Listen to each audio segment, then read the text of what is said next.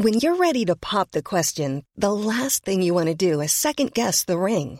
At Bluenile.com, you can design a one-of-a-kind ring with the ease and convenience of shopping online. Choose your diamond and setting. When you find the one, you'll get it delivered right to your door. Go to Bluenile.com and use promo code LISTEN to get $50 off your purchase of $500 or more. That's code LISTEN at Bluenile.com for $50 off your purchase. Bluenile.com code LISTEN.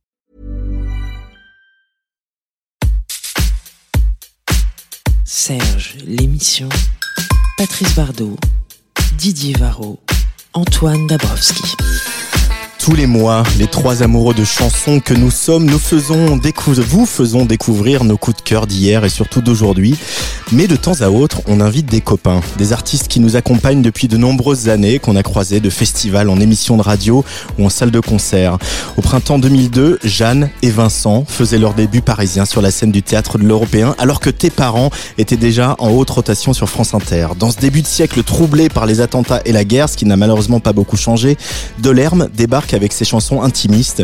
Il irrite quelques grincheux au début, mais nombreux vont tomber sous le charme de sa tendresse, de son humour et de sa plume. Il faut aller voir Vincent Delerme sur scène. C'est une phrase qu'on a entendue répéter à l'envie et encore aujourd'hui par celles et ceux qui sont tombés euh, amoureux à le voir sur scène avec son piano. 20 ans après et toujours sans autotune, Delerme reste un artiste à part sur la scène française qui fait ce qu'on aime bien par ici, tomber quelques barrières et valser les étiquettes. Allez au hasard, il a collaboré avec le producteur techno French 79. Il est photographe, il a écrit des livres jeunesse dont un lu euh, avec euh, beaucoup de plaisir par Jean Rochefort. Il a réalisé un film qui s'appelle Je ne sais pas si c'est tout le monde en 2019. Il a composé des BO et monté de très beaux spectacles, notamment un qui s'appelle Memory, créé en 2011 au Bouffe du Nord avec Macha Makayev. Celui dont un des vêtements préférés est le col roulé d'Antoine Douanel dans les 400 coups de Truffaut, coucou monsieur le ministre, vient ce soir dans Serge l'émission en t-shirt fêter ses 20 ans de carrière avant la sortie d'un très beau coffret collector comme il sait si bien les faire le 28 octobre chez Tôt ou Tard. Et pour se souvenir de ses débuts à l'Européen avec Jeanne Chéral, eh ben je vous propose qu'on lui laisse la parole.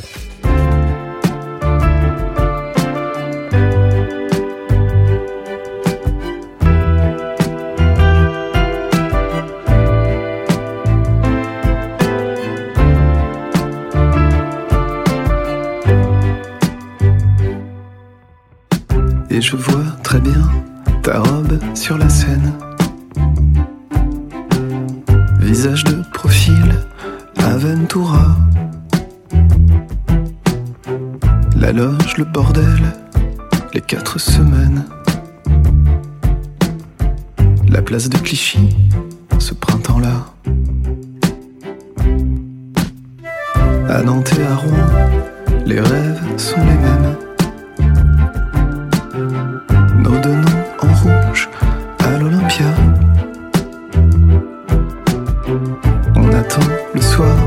sur la place, on traîne. On s'achète un truc et on s'assoit avec Jeanne.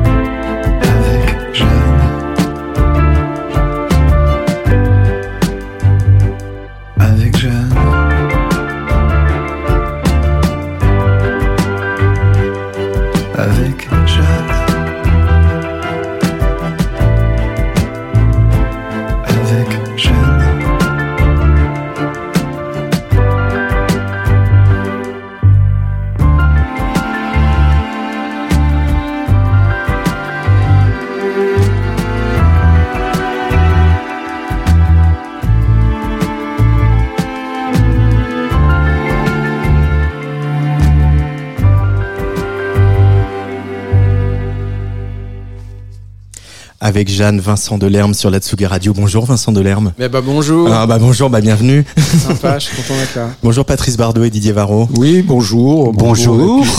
Bonsoir. note quand même que Didier est arrivé à l'heure, donc euh, Vincent peut être fier. Quand même. Oui, j'allais dire dire. pour définir Vincent Delerme, ma relation à Vincent Delerme, Ah oui, c'est le chanteur, le seul chanteur au monde qui me fait arriver à l'heure. Voilà. Même Sheila n'y était pas arrivé. Quand même un petit autocollant sur le nouvel album euh, marqué ça. J'ai dans les mains un très bel objet euh, qui sortira le, le 20, enfin j'en ai plusieurs d'ailleurs, mais voilà, je le cherche le 28 octobre, un coffret collector.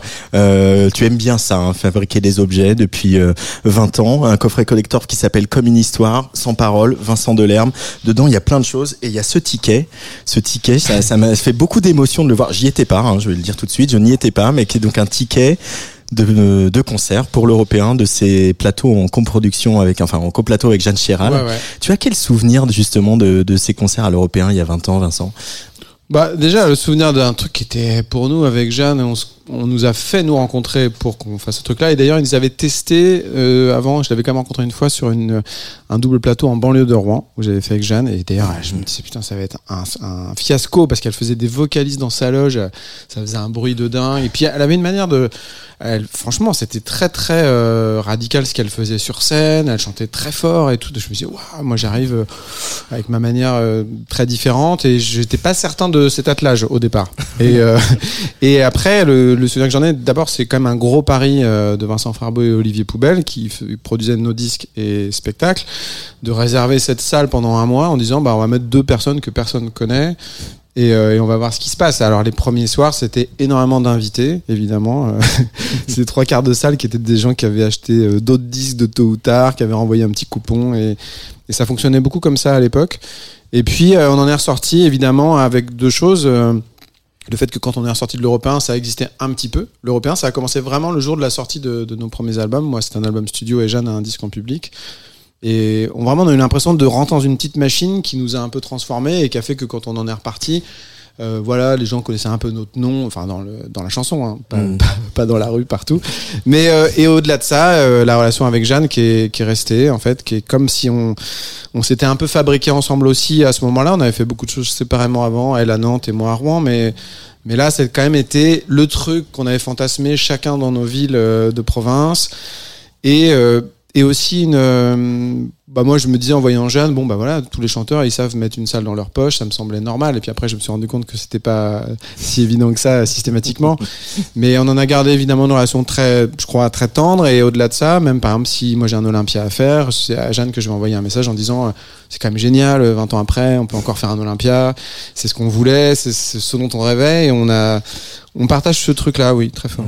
Patrice Bardot? Oui, c'était donc logique de faire ce, cet inédit qu'on retrouve dans, dans ce, ce, ce coffret qui est quand même assez incroyable. C'est un, un- un- c'est pas un best-of, c'est ça raconte ton histoire. Comment est-ce que tu le, le décrirais à des, à des Oui, ça à les gens qui connaissent pas puisqu'il sort Ouais. le 28 octobre. Ça part souvent à l'envers, C'est- c'est-à-dire que tu dis que tu veux marquer le coup pour les 20 ans, que moi j'ai jamais sorti de compilation parce que j'aime beaucoup euh, les albums et les époques. Si tu veux, t'as plein de chanteurs qui vont se dire, bah maintenant, cette chanson-là, je la chante beaucoup mieux techniquement qu'à l'époque où je l'avais enregistrée, mais en fait, euh, bah non, tu peux rien, même si tu rechantes, euh, je sais pas, je vais dire n'importe quoi, une chanson du début de Julien Clerc où il peut-être il chevrotte un peu beaucoup, et mais quand même, tu es attaché à cette version du départ parce que c'est cet arrangement, cette intensité-là du début. Et, et donc, ça n'a pas de sens de. Et, et voilà, donc j'ai jamais voulu euh, trop mélanger les albums entre eux sous forme de compilation. Et là, on s'est demandé, bon, qu'est-ce qu'on peut faire? Et il y a tous les trucs que tu mets de côté au fur et à mesure des années en disant bah tiens ça c'est un arrangement alternatif qu'on n'a pas gardé de euh, tiens il y avait cette chanson là elle avait d'autres paroles au début. Et puis après plein de une Oui, sorte mais de ça va collage Au-delà de... ça, parce que Oui, c'est oui. c'est vraiment une, une plongée un peu dans tes archives, bah c'est ça avec des bouts de dialogue. Oui, c'est ça. Il peut y avoir des messages vocaux euh, laissés sur mon répondeur par euh, Souchon ou Rochefort. Euh, après, il faut toujours que ce soit lié évidemment à, à quelque chose qui était lié à- aux chansons. Mais, mais finalement, souvent, moi, tu vois, je me- j'ai mon, mon téléphone et dedans, tu as des mémos vocaux qui sont euh, bah, une petite bribe de mélodie que tu fais à cappella dans la rue. Puis à côté de ça, un arrangement qu'un arrangeur euh, t'a envoyé la veille. Et puis tout ça se télescope. Et, j'aime bien parce que mon. Idée a toujours été d'essayer de faire des choses qui collent à la vie, qui, qui sont euh, le reflet de ce que tu vis. Et à chaque fois pour les albums, je me dis, ah, tiens, ce serait marrant de faire un disque comme ça. Et puis au dernier moment, tu dis, ouais, non, on va quand même faire euh, des bons arrangements, enfin des beaux arrangements entre guillemets pour toutes les chansons et que ça tienne la route. Mais là, c'était l'occasion d'avoir ce, ce collage-là de des fois des morceaux qui sont assez produits, des trucs qu'on n'a pas gardés pour certains disques et aussi un truc qui est un peu euh, qui comptait pour moi parce que j'ai bien aimé moi. euh, Enfin, j'ai eu le sentiment de faire des chansons par exemple parce que j'avais entendu des gens parler de leur manière de faire des chansons et ça m'avait plu et une sorte de petite pédagogie de ça en tout cas de faire rentrer les gens dans, dans cette bulle là et de dire bah quand t'es chanteur ça se passe comme ça donc il y a régulièrement aussi des trucs que je dis euh, enfin que j'explique pour dire que tu passes d'un album à un autre et que tu as envie de faire comme ci ou comme ça C'est- C'est l'im- l'impression de rentrer dans la- l'arrière-boutique un peu de, Oui, de oui. Vincent Delerme. Et la difficulté, c'est qu'on voulait que ce soit quand même un disque, que ce soit pas comme une euh, un, un podcast, que, que ce soit un truc qui donc il fallait qu'il y ait aussi des inédits et que mais finalement sur chaque album, tu as toujours au moins une chanson que tu as mise de côté, pas pour une raison ou une autre. Des fois, c'est parce que tu trouves qu'elle ressemble euh, c'est un truc que j'explique dans le projet. Une fois, c'est parce qu'elle ressemble trop à Dominica. Une fois, c'est parce que c'est une chanson dont tu sais que si tu l'as fait, on va te parler que euh, des attentats du Bataclan parce qu'elle y fait écho et qu'on sort de ça et que du coup, ça va éclipser tout le reste. Donc, il y a plein de bonnes ou de mauvaises raisons qui font qu'on abandonne des choses. Mais c'était un bon moment pour euh, pour ressortir ça. Et puis, ça permet aussi de voir les trucs qui n'avaient définitivement aucun intérêt, qui avaient pas été sur album et qui sont pas non plus dans le coffret. Donc ceux-là, tu sais que tu peux vraiment les, les balancer. Didier.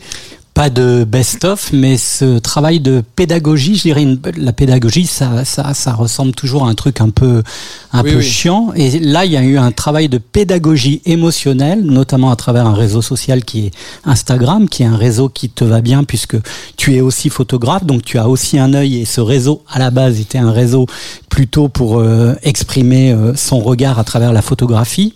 Et euh, tu as voulu créer ce lien très particulier de l'arrière-cuisine, mais sans jamais être dans la technique ou dans les trucs un peu un peu d'auto-justification, comme finalement te dire que dire aux gens que Vincent Delerme, c'est aussi le public. Le public, il fait partie de ce qu'est aujourd'hui Vincent Delerme 20, 20 ans après. Ah oui, ça a toujours compté pour moi. Cette idée, tu des musiciens qui, vont te dire, euh, quand ils vont faire un concert, ce qui compte, nous, on fait la musique la, meilleure qu'on peut, et puis après, les gens suivent ou ne suivent pas. Moi, ça me, très tôt, quand tu fais du piano-voix, tu es obligé de tenir compte de ce paramètre-là et de sentir qu'il y a des moments, euh, la salle recule, elle est moins là avec toi, d'autres moments, elle revient. Après, euh, si à la base, sur tes chansons elles-mêmes, sur ce que tu as à dire, tu t'as pas fait trop de concessions, bah, du coup, pour moi, c'en est pas une de tenir compte de ça et de, tenir compte de cette énergie-là. Et c'est vrai que que voilà, moi je suis sur aucun autre réseau social qu'Instagram et, donc j'ai toujours, enfin j'ai essayé de le prendre assez au sérieux et d'en faire un, un endroit où je dis des trucs qui, bah, qui comptent pour moi et voilà. Et on pense beaucoup, en lisant ces, ces notes pour plus tard, comme dirait l'autre, euh, on, on pense beaucoup euh, au style qu'avait eu François Truffaut dans La Nuit américaine. Cette façon de, de, de raconter, euh, comme dans une troisième dimension, euh, ce qui se passe Oui, dans on a la l'impression c'est psyché, très juste. C'est une troisième di- dimension. ouais, dans la Euh, psyché de l'artiste, quoi. Bah évidemment c'est une idée qui me touche parce que j'aime Truffaut mais surtout parce que j'aime Truffaut pour cette raison-là euh, principalement en fait parce que c'est quelqu'un qui est qui a toujours été très fort pour euh, te faire entrer dans sa logique au-delà de la nuit américaine la nuit américaine est typique de, de, sa pensée mais tous les écrits qu'il a pu faire chaque fois qu'il fait une émission c'est limpide quoi. Il va te dire euh, ah bah là j'avais fait jouer Charles Lénard dans La mariée en noir un rôle comme ça puis je me dis c'est complètement idiot de, lui avoir fait jouer ça alors qu'il serait très bien là-dedans. Donc c'est pour ça que je le reprends après dans l'homme qui aimait les femmes. Et, et, en fait tu l'écoutes et tout te semble fluide et tu dis bah, bah attends moi aussi je vais faire des films. Et franchement je pense qu'il peut donner envie à un enfant de, de 14 ans enfin lui donner l'impression que c'est jouable et ça euh, j'ai adoré Souchon aussi pour ça c'est quelqu'un qui te donne l'impression que c'est jouable et, et, et ces artistes-là ont toujours beaucoup compté pour moi. ouais. Euh, mais pour autant, euh, c'est pas une surprise quand on est allé te voir sur scène, parce que c'est quelque chose qui intervient sur scène aussi. Le, le- voilà, on se souvient de spectacles où tu étais seul en scène et tu avais ce procédé de la voix off Oui. qui vient justement donner euh, un peu de méta de méta-théâtralité, pardon, euh, accès à tes, à tes réflexions, à ton mot intime, du genre, mais avec voilà aussi beaucoup du ton d'humour, du genre bah, qu'est-ce que je fous là, là, vraiment est-ce qu'ils vont aimer cette chanson, des, des choses comme ça. Qu'est-ce que ça ça permet euh, quand tu es sur scène justement de vous donner ces, ces didascalies, ces notes de bas de page? Bah, Ça permet toujours. ah, C'est sûr qu'après, évidemment, que, que c'est une exagération, mais quand même, les gens sentent que c'est un truc que tu as vraiment pensé. Tu vois là, je suis passé avant de venir à la, à- aux répétitions d'un chanteur de tôt ou tard qui s'appelle Foé, qui m'avait demandé juste de regarder sa balance et tout ça. Un moment donné, il, il me montre une chanson où il fait chanter, il voulait faire chanter les gens euh, un chœur, et en fait, c'est euh, le chœur qui faisait fredonner, c'était aïe aïe aïe aïe aïe. Et puis sa copine lui a dit, mais c'est bizarre, tu fais chanter aïe aïe aïe. euh. et il dit, ah bon, mais qu'est-ce que je peux dire d'autre? Je dis, bah laisse tomber, tu fais aïe aïe aïe avec le public, puis tu dis après, ma copine m'a dit, c'était bizarre de faire chanter aïe aïe aïe. Qu'est-ce que vous proposez? Enfin, et en fait, si tu pars de cette logique-là, bah les gens ils le sentent bien que c'est un peu vrai que tu pars d'un truc qui est euh, et, et après bon bah quand j'ai commencé j'étais piano voix j'étais vissé au piano j'étais omnubilé par l'idée que comme j'avais cette voix un peu étrange et, et puis que je pouvais paraître un peu arrogant il fallait que que les gens sachent quand même que, que je me rendais compte de ça et les voix off étaient bien pour ça Et pour autant, pour toutes les émissions, euh, après je te laisse la parole, Patrice, Non, non, promis. mais- Pour autant, toutes les émissions qu'on a fait, en- faites ensemble à France Inter. de quoi parlez-vous? Euh, T'étais le seul qui demandait euh, à, à ce qu'on retourne le piano. Euh, Ah le oui, piano oui, à queue oui, au studio 105 de la Maison de la Radio et de la Musique désormais euh, pour que quand tu joues euh, tu sois face au public Mm. et t'étais le seul et même euh, Sanson elle est de côté euh, Juliette Armanet est de côté toi tu demandes à, à regarder le, le public Oui, oui, ah bah même c'est souvent l'inverse, c'est-à-dire qu'en fait, quand tu places un piano sur une scène euh, à vide, t'as envie que le public voit le clavier, quoi. C'est plus joli, tu vois. Ouais. Mais effectivement, si le public voit vraiment le clavier, toi, t'es complètement de dos. De et dos. puis, euh, c'est sûr que moi, je venais d'un truc un peu café-théâtre à Rouen et tout, qui consistait à, à choper une salle en, en- à la façon café-théâtre, quoi. Tu vois, à mettre la main Mm. dessus en, étant un peu acteur aussi. Donc, il fallait, oui, c'est sûr. Mais d'ailleurs. euh, même euh, même en, en- c'est très technique comme discussion même en ayant le clavier un peu à l'envers donc les gens voient pas voient pas les, les, les notes du piano et malgré ça je joue encore plus de travers sur euh, tu vois au tabouret je sais que je suis complètement et je suis impressionné quand je vois des gens qui n'en tiennent pas compte qui font le truc euh, complètement euh, parce que c'est bien aussi tu vois de, de- mais moi c'est sûr que j'ai l'impression de, de, de tenir la salle de cette manière là et de jouer tabouret très haut aussi pour être au-dessus du piano enfin tu vois il y a beaucoup de névrose Patrice Les névroses du chanteur à piano. Ah oui, oui. Mais ça, ça te donne pas des problèmes de dos. Bah si, en fait, tu sais qu'il y a des ostéopathes spécialisés dans les par instrument, T'as des osté- Ah oui. pour euh, qui font que les musiciens en fait. Ah Donc oui, euh, ouais. parce que le contrebassiste, il a toujours mal au même endroit et voilà, etc. on, on va quand Non, même écouter un peu de musique euh, Oui, Patrice d'accord, Bardot c'était parce que intéressant. sinon on va pas y arriver. Euh, parce que du Écoutons coup la nous, musique. on- nous on écoute de la musique dans cette émission vrai. et on va te faire écouter des trucs qui ne sont pas que des trucs de Vincent Delerme et, euh, et là c'est ton tour Patrice Bardot Oui, euh, parle- avec quelqu'un J'en parle d'abord. Ah bah là, bah oui, on va quand même écouter un peu Ézéchiel Payès qui Oui, sort un Payès. deuxième album solo qui s'appelle Mélopée. Oui, et qui, qui est un peu sur le même principe que son précédent. D'ailleurs, je suis pas sûr que ça soit le second euh, solo. Il me semble que c'est peut-être le troisième. Je vais vérifier. Mais en fait, c'est pas grave, c'est un bon début. Mais en fait, donc euh, oui, euh, Ézéchiel, euh, il met en musique des, des textes de poètes, de poétesses du, du, du 16e, 17e, 18e siècle. Et c'est assez étonnant. C'est un ancien membre d'un duo électronique qui s'appelait Nose. Et là, c'est ce que j'ai choisi, c'est un texte de Marceline Desbo- Desbordes-Valmore, je lis mon texte, qui est, qui est morte au 19e siècle, au tout début, 1859 pour être précis. Julien Clerc avait chanté euh, les Ah. mots de Marceline. Jean-Louis déjà. Murat aussi, je Oui, crois. Jean-Louis Murat. Avec Ah, Isabelle Huppert. Ah, messieurs sont spécialistes, c'est bien. Donc, elle était admirée, pour les néophytes, elle était admirée quand même par Balzac. Tout le monde la connaît en fait. C'est pas du tout pointu comme. Donc, ouais, ouais. Oh bah il nous a perturbé notre Patrice, dis donc. Donc, bon, c'est- cette chanson, cette chanson, c'est un peu l'expression d'un certain romantisme qui est en plus infusé par euh, les, les comédies musicales de Jacques Demy qui ont été redécouvertes par euh, Ézéchiel euh, pour faire ce, ce second album que je trouve très réussi. Donc j'ai vérifié, c'est le troisième. Et, Ouais, le, trois- bon, voilà, je- et le morceau ouais. s'appelle Le Beau Jour. Le Beau Jour. Et on l'écoute dans Serge l'émission sur la Tsugi Radio avec Vincent Delerme.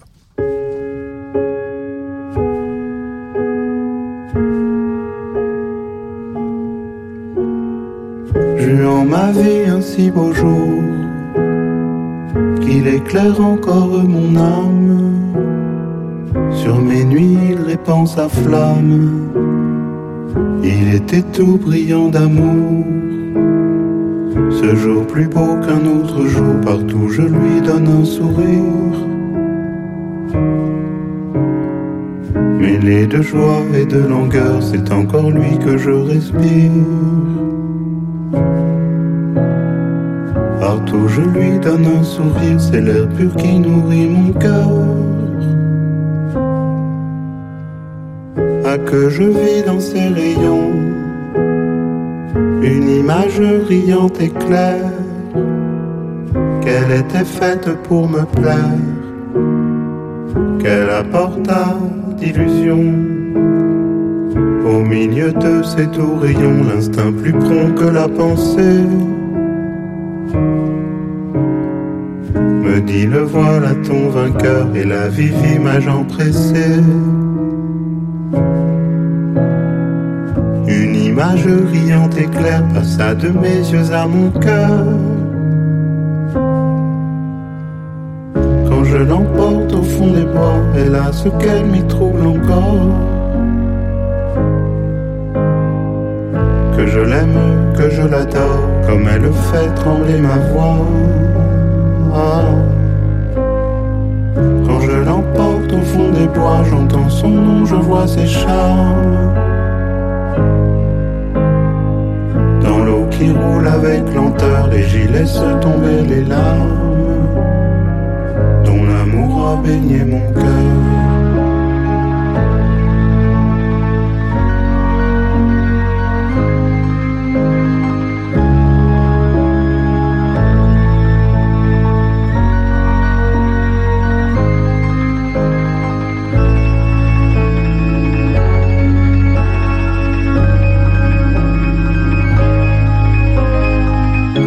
Je l'emporte au fond des bois, elle a ce qu'elle m'y trouble encore. Que je l'aime, que je l'adore, comme elle fait trembler ma voix. Quand je l'emporte au fond des bois, j'entends son nom, je vois ses charmes. Dans l'eau qui roule avec lenteur, et j'y laisse tomber les larmes dont l'amour a baigné mon cœur. Ézéchiel Payès sur le player de la Tsugi Radio, ça s'appelle Le Beau Jour et c'est vraiment très beau. Une petite réaction, Vincent Ah, Delerme, bah qu'est-ce ouais. que ça t'inspire? Non, en fait, c'est toujours impressionnant quand ça, le truc paraît très simple comme ça. On se dit, bah oui, en fait, c'est fluide et, et c'est pas si simple là, sur ce genre de texte de donner l'impression que, que, que ça coule euh, de source. Et, euh, non, vraiment, j'ai Ouais, le adoré. côté très actuel finalement, les sonorités, on- voilà, poème écrit, je sais pas, en 1830. ok. Bon, euh, Ouais, il y a peu d'éléments, plein d'espace. euh, c'est toujours bah, impressionnant aussi les gens qui voilà qui font une musique qui est pas faite pour énergie douce quoi donc euh, c'est à dire que non mais qui est pas compétitive quoi c'est pas compétitif comme Oui. musique on est d'ac- on est d'accord et On est euh, d'accord. et c'est beau en fait de faire ça parce que c'est pas facile de, de faire cette musique là Est-ce que la chanson c'est de la poésie, Vincent Delerme? Alors, Ah. tu vas me voir venir. Est-ce que, par 19h29. exemple, c'est une bonne idée de reprendre euh, dans un spectacle de théâtre des chansons populaires en les disant et en ne les chantant pas? Suivez mon regard. Euh, Jean-Paul Rouve. Oui ah, parce que du coup Il ah jouait du piano ce debout. oui, oui, oui, oui. C'est peut-être un détail pour vous, mais pour moi, ça veut dire beaucoup. tu l'as vu? Non, c'est plus du coup, c'est plus des dialogues de Dabadi. Du coup, euh, j'ai l'impression ce que ce- le ton que donne euh, Jean-Paul Rouve, a- j'ai vu faire, euh, pardon, j'ai vraiment rien vu, j'ai vu dans assez à vous un extrait où il faisait exactement, je pense que tu as vu la même vidéo. Et, euh, et en fait, et ça marche très bien, mais ça, mais, mais il le dit pas comme si c'était des, des poèmes, il le dit comme s'il jouait une scène de cinéma. Et, et là, évidemment que ça, ça, ça, ça marche. Après, ça dépend sûrement des, des paroles. Après, il y a vraiment une écriture de chansons qui est pas l'écriture de, de, de poèmes. C'est un, un compliment que les gens te font des fois, te disent ah pour moi c'est vraiment de la poésie. Bah non parce qu'en fait bon alors euh, euh, c'est pas le pauvre Jean-Paul Rouve c'est pas enfin c'est pas contre son principe. C'est-à-dire que je trouve quand même que les paroles de chansons moi j'ai jamais j'aime pas euh, lire un recueil avec que les textes de chansons. Enfin, Mais c'était un vrai débat d'ailleurs euh, dans les années 70 quand il y a eu la collection Poètes et chansons, je crois, chez Segers, Oui, oui. où certains artistes refusent, enfin rêvaient d'être dans cette collection parce qu'ils ils Oui, entraient au. Panthéon, et d'autres qui refusaient en disant c'est une anomalie euh, totale. Ben ouais, parce qu'en fait, ce côté bâtard des chansons, moi, c'est ce que j'aime bien, en tout cas, de, de jamais comprendre euh, d'où ça t'a plu, quoi. Euh, Est-ce que c'est la coiffure de Véronique Sanson? Est-ce que c'est euh, son vibrato? Est-ce que c'est tel mot euh, à la fin du deuxième couplet d'Amoureuse? Est-ce que c'est l'arrangement? Et, et en fait, à un moment donné, tu, tu sais pas quoi. Et c'est un mélange de tout ça, mais, mais c'est pour ça que je suis admiratif des gens. D'ailleurs, euh, il y a beaucoup de chanteurs hein, qui, font, qui écrivent des livres et tout ça. Moi, je suis incapable de faire un livre sec. Euh, même quand je publie des photos, j'aime bien qu'il y ait des textes en face et qu'il y ait un truc qui, qui, qui complète ce qu'il y a à côté. Et les chansons, c'est vraiment ça. Et j'ai adoré euh, les compositeurs de musique de film parce que c'était aussi des gens qui faisaient une musique qui était faite pour augmenter euh, une émotion et je trouve que les chansons ça agit comme ça on utilise les musiques pour augmenter un texte un peu et puis les chansons peuvent être poétiques sans être de la poésie. Aussi bravo très bonne réflexion Patrice Bon, résumé, euh, bon résumé de nos échanges.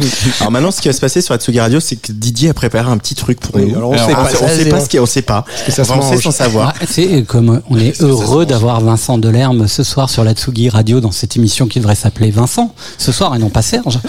Euh, ben je, oui, je vous ai préparé. Enfin, c'est toi qui l'as fait d'ailleurs. J'ai commandé un Ah non, petit medley un peu. Je, je me suis revu dix ans en arrière quand je faisais des medleys pour Didier Varro sur Voilà, France et Inter. on va voir si euh, vous trouvez pourquoi j'ai choisi ces chansons. Vincent, je pense qu'il devrait trouver normalement, mais sait-on jamais.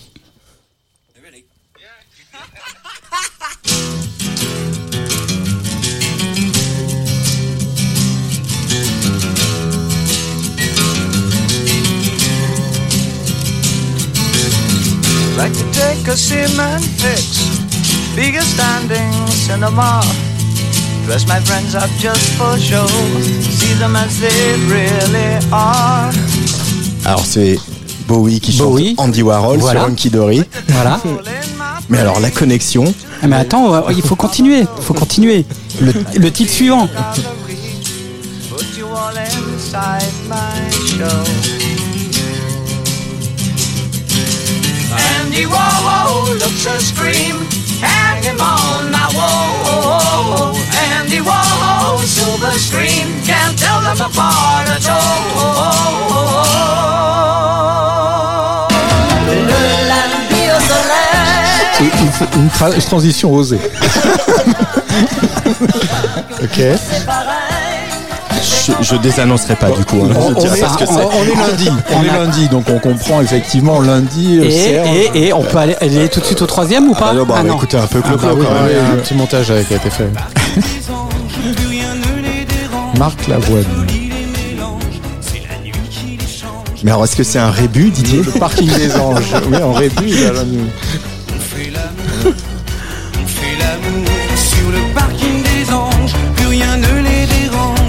se parking des anges, lundi au soleil. Ouais, j'ai beaucoup, j'ai pas mal repris euh, le lundi au soleil Ouais. et euh, les yeux revolver, mais pas pas euh, Bowie et Warhol, donc c'est ça qui me met un peu. En. Il n'y a première- pas une première chanson Si, qui si, s'appelait si, Le regard de Warhol Absolument, absolument. Le regard d'Andy Warhol, en fait, c'était une chanson. Et la deuxième s'appelait comment? Le lundi. Ah, lundi au parking. Bah voilà Oh là là, trop bonne. Ah ouais, ah, bravo. fort, là, fort, ce là, on est sur du 14 ans et demi, 15 ans. hein. Donc, euh, mais alors, euh, le regard d'Andy Warhol. Bon, lundi au parking, c'était vraiment une chanson pour, avec mon groupe euh, de lycée pour euh, un peu conne, quoi, faut le dire. Mais, le regard d'Andy Warhol, c'est un, un souvenir pour moi parce que. C'est la première fois que j'ai chanté une chanson à mes parents et qui m'ont dit euh, et mon père j'ai vu que ça lui a fait un truc il, je avais 15 ans là pour le coup vraiment et il m'a dit Ah ouais, mais en fait, tu sais faire des chansons. Et ça m'a fait un truc parce que lui-même euh, on avait essayé d'en écrire, on avait écrit que j'aimais bien. Et puis mes parents ont une énorme euh, culture de chansons. C'était des profs qui, qui faisaient beaucoup d'explications de texte à partir des chansons et puis ils vénéraient ça. Donc le fait qu'ils me disent euh, Bon, bah ok, tu, ça tu sais le faire quoi. Et ça, c'est- ça m'a ça, ça m'est resté. C'est une chanson que je, que je sais encore jouer à peu près quoi. Enfin, je la joue quand je suis chez mes parents. Tu aurais pu la mettre dans le coffret? Oui, j'avais pas de. En fait, le, le plus vieux truc qui est dans le coffret, c'est un enregistrement qui est à la fac de Rouen euh, sur une salle universitaire où j'étais passé. Et euh, mais ça aurait pu être cette chanson-là, mais je la faisais déjà plus à ce moment-là. C'était vraiment là, c'était vraiment, j'avais quand même 20, 21 ans. Et ça m'a plu, tu vois, d'utiliser cet enregistrement qui était un truc sur cassette à la salle Ronsard. Il y avait 20 personnes dans le public, de prendre la première moitié de la chanson euh, en live et puis après de de la compléter avec un arrangement d'aujourd'hui. Parce que c'est quand même, quand tu commences, les, les, les, premiers, les premières fois qu'on te dit un truc, qu'il y a quelqu'un qui vient, qu'il y a 20 personnes dans la salle, ou que ton père te dit, tiens, ouais, la chanson, tu sais faire des chansons, c'est marrant.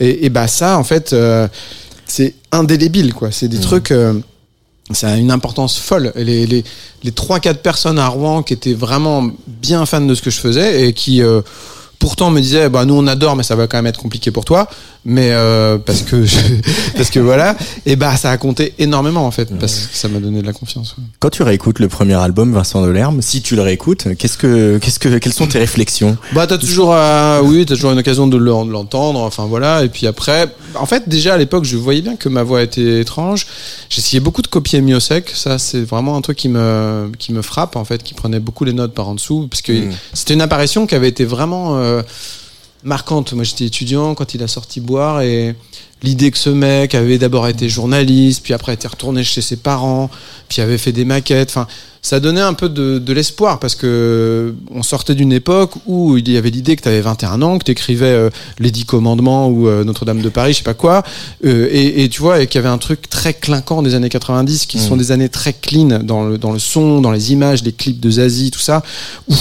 Euh, tu te dis, putain, moi en faisant du café-théâtre, je vais jamais pouvoir euh, faire des clips de Zazie. Enfin, tu vois, il y avait un truc qui ne collait pas. Et euh, Miosek, son personnage est arrivé avec ce truc de se dire, tu peux être un peu heurté dans ta manière de chanter aussi, et, et ça comptait beaucoup. Ça, pour, pour le coup, j'ai toujours trouvé que c'était faux de dire que Dominica était décomplexant, parce que Dominique est assez impressionnant comme chanteur, et, et moi j'ai pas vu ses premiers concerts avec juste un petit synthé et tout, mais à partir du moment où je l'ai vu, je me suis toujours pris des tartes et je j'ai pas du tout trouvé que c'était décomplexant.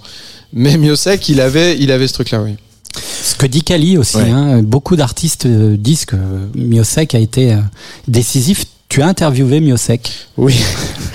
ah, J'étais stagiaire au monde et puis alors euh, j'avais Et dit belle ah bah, anecdote. il passe il passe à Rouen euh, et donc on m'envoie il y avait marqué euh, Vincent Derme, envoyé spécial à Rouen alors que c'était ma, ma ville et en fait c'était la première interview que je faisais et je l'ai interviewé puis il, a, il articulait pas beaucoup à l'époque Christophe et je rentre chez moi après le concert euh, à l'Exo 7 à- en banlieue de Rouen et je réécoute l'enregistrement et inaudible quoi vraiment Et donc j'avais appelé le journal en disant ouais il a pas dit grand chose d'intéressant ce serait mieux de faire un papier global sur le et donc, et donc j'avais fait un, un- une page dans le monde À qui ça n'est pas arrivé oui, hein. Voilà, c'est ça. Une page dans le monde. Et à un moment donné, dans le, dans le, dans le texte, je marquais, euh, je sais pas quoi, que l'ambiance était délibérément rock.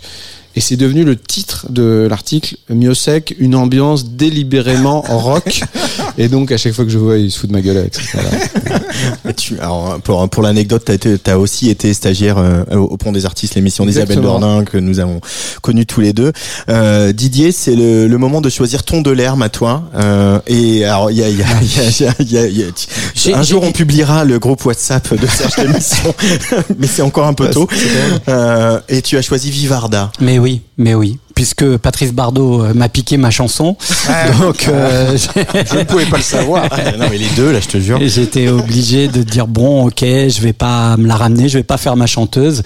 Et puis finalement, en repensant à, à plein de moments euh, qui ont été assez emblématiques dans l'histoire que j'ai pu avoir avec euh, Vincent Delerme, y compris ce 20e anniversaire euh, euh, à l'européen, qui moi aussi m'a énormément euh, bousculé pour des tas de raisons, pour des raisons intimes et puis aussi pour des raisons qui ont plus à voir avec l'histoire de, de la chanson de ces 20 dernières années. Je me suis dit que cette chanson-là, elle était euh, nécessaire, elle était utile, comme dirait Julien Clerc ou Rhoda Gilles. C'est une chanson qu'il faut écouter, réécouter, qu'il faudrait peut-être même mettre au programme des filières de- d'études pour les programmateurs musicaux, pour ceux qui veulent faire euh, journaliste euh, dans la vie, que ce soit dans le cinéma, le théâtre, la musique ou la danse.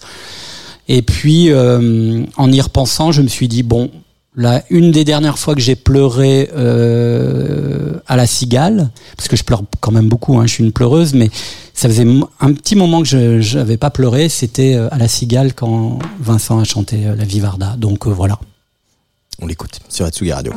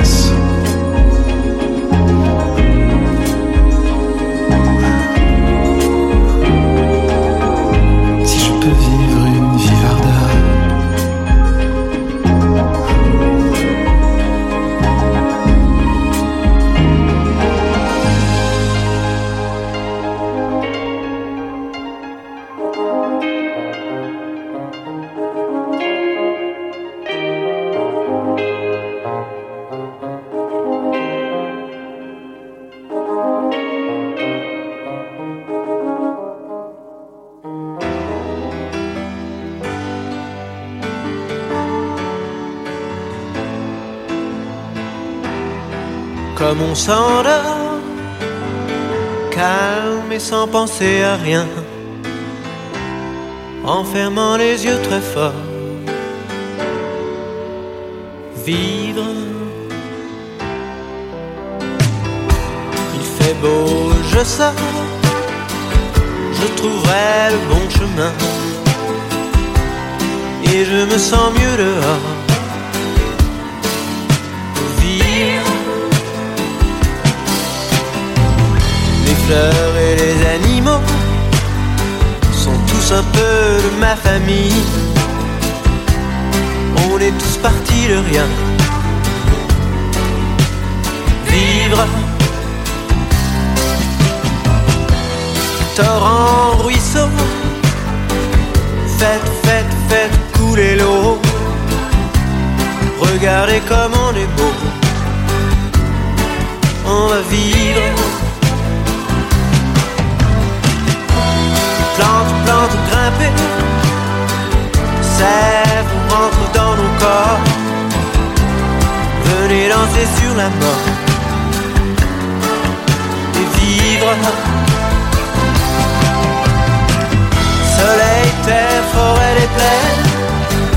Entrer dans le sang de nos veines. Nous devons devenir forts. Nous devons vivre.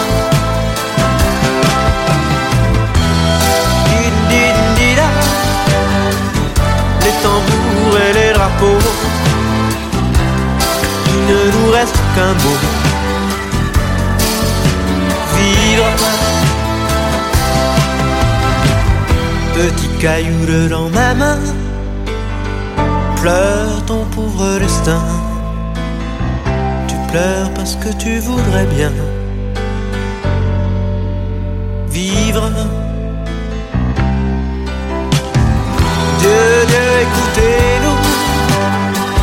Relevons votre défi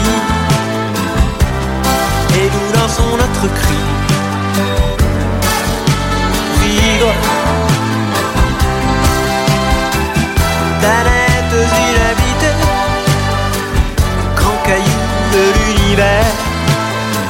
Écoutez la folie de la terre. Vivre.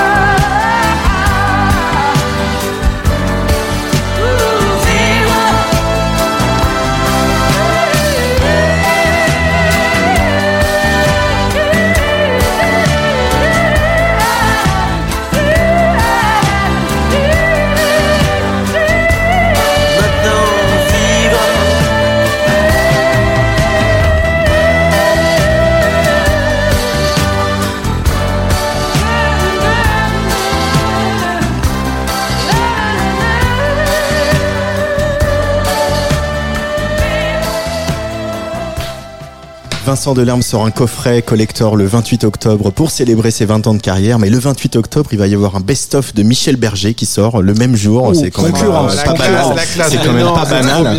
Et euh, donc pour nous aguicher, la maison de disques a sorti ce petit inédit euh, que je voulais passer aujourd'hui qui s'appelle Vivre.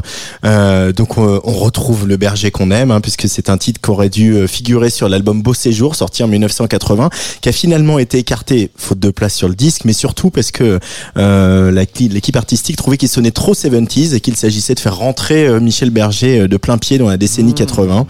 Euh, voilà donc mais on retrouve quand même le, le, le berger qu'on aime avec avec comme ce petit cœur douteux un peu à la fin voilà ces petites envolées lyriques Non, qui sont d'époque on va s'y faire parce que déjà, on aime déjà la chanson. et, ouais. et- et puis quand même, c'est ce qui est pas anodin sur cette chanson, et je pense que l'équipe marketing de, de, de la maison de disques ont bien pensé, c'est que c'est un peu une chanson écolo euh, où il parle de la nature, des, des, des ruisseaux, des arbres, euh, des humains, des animaux euh, dans la dans la nature, etc.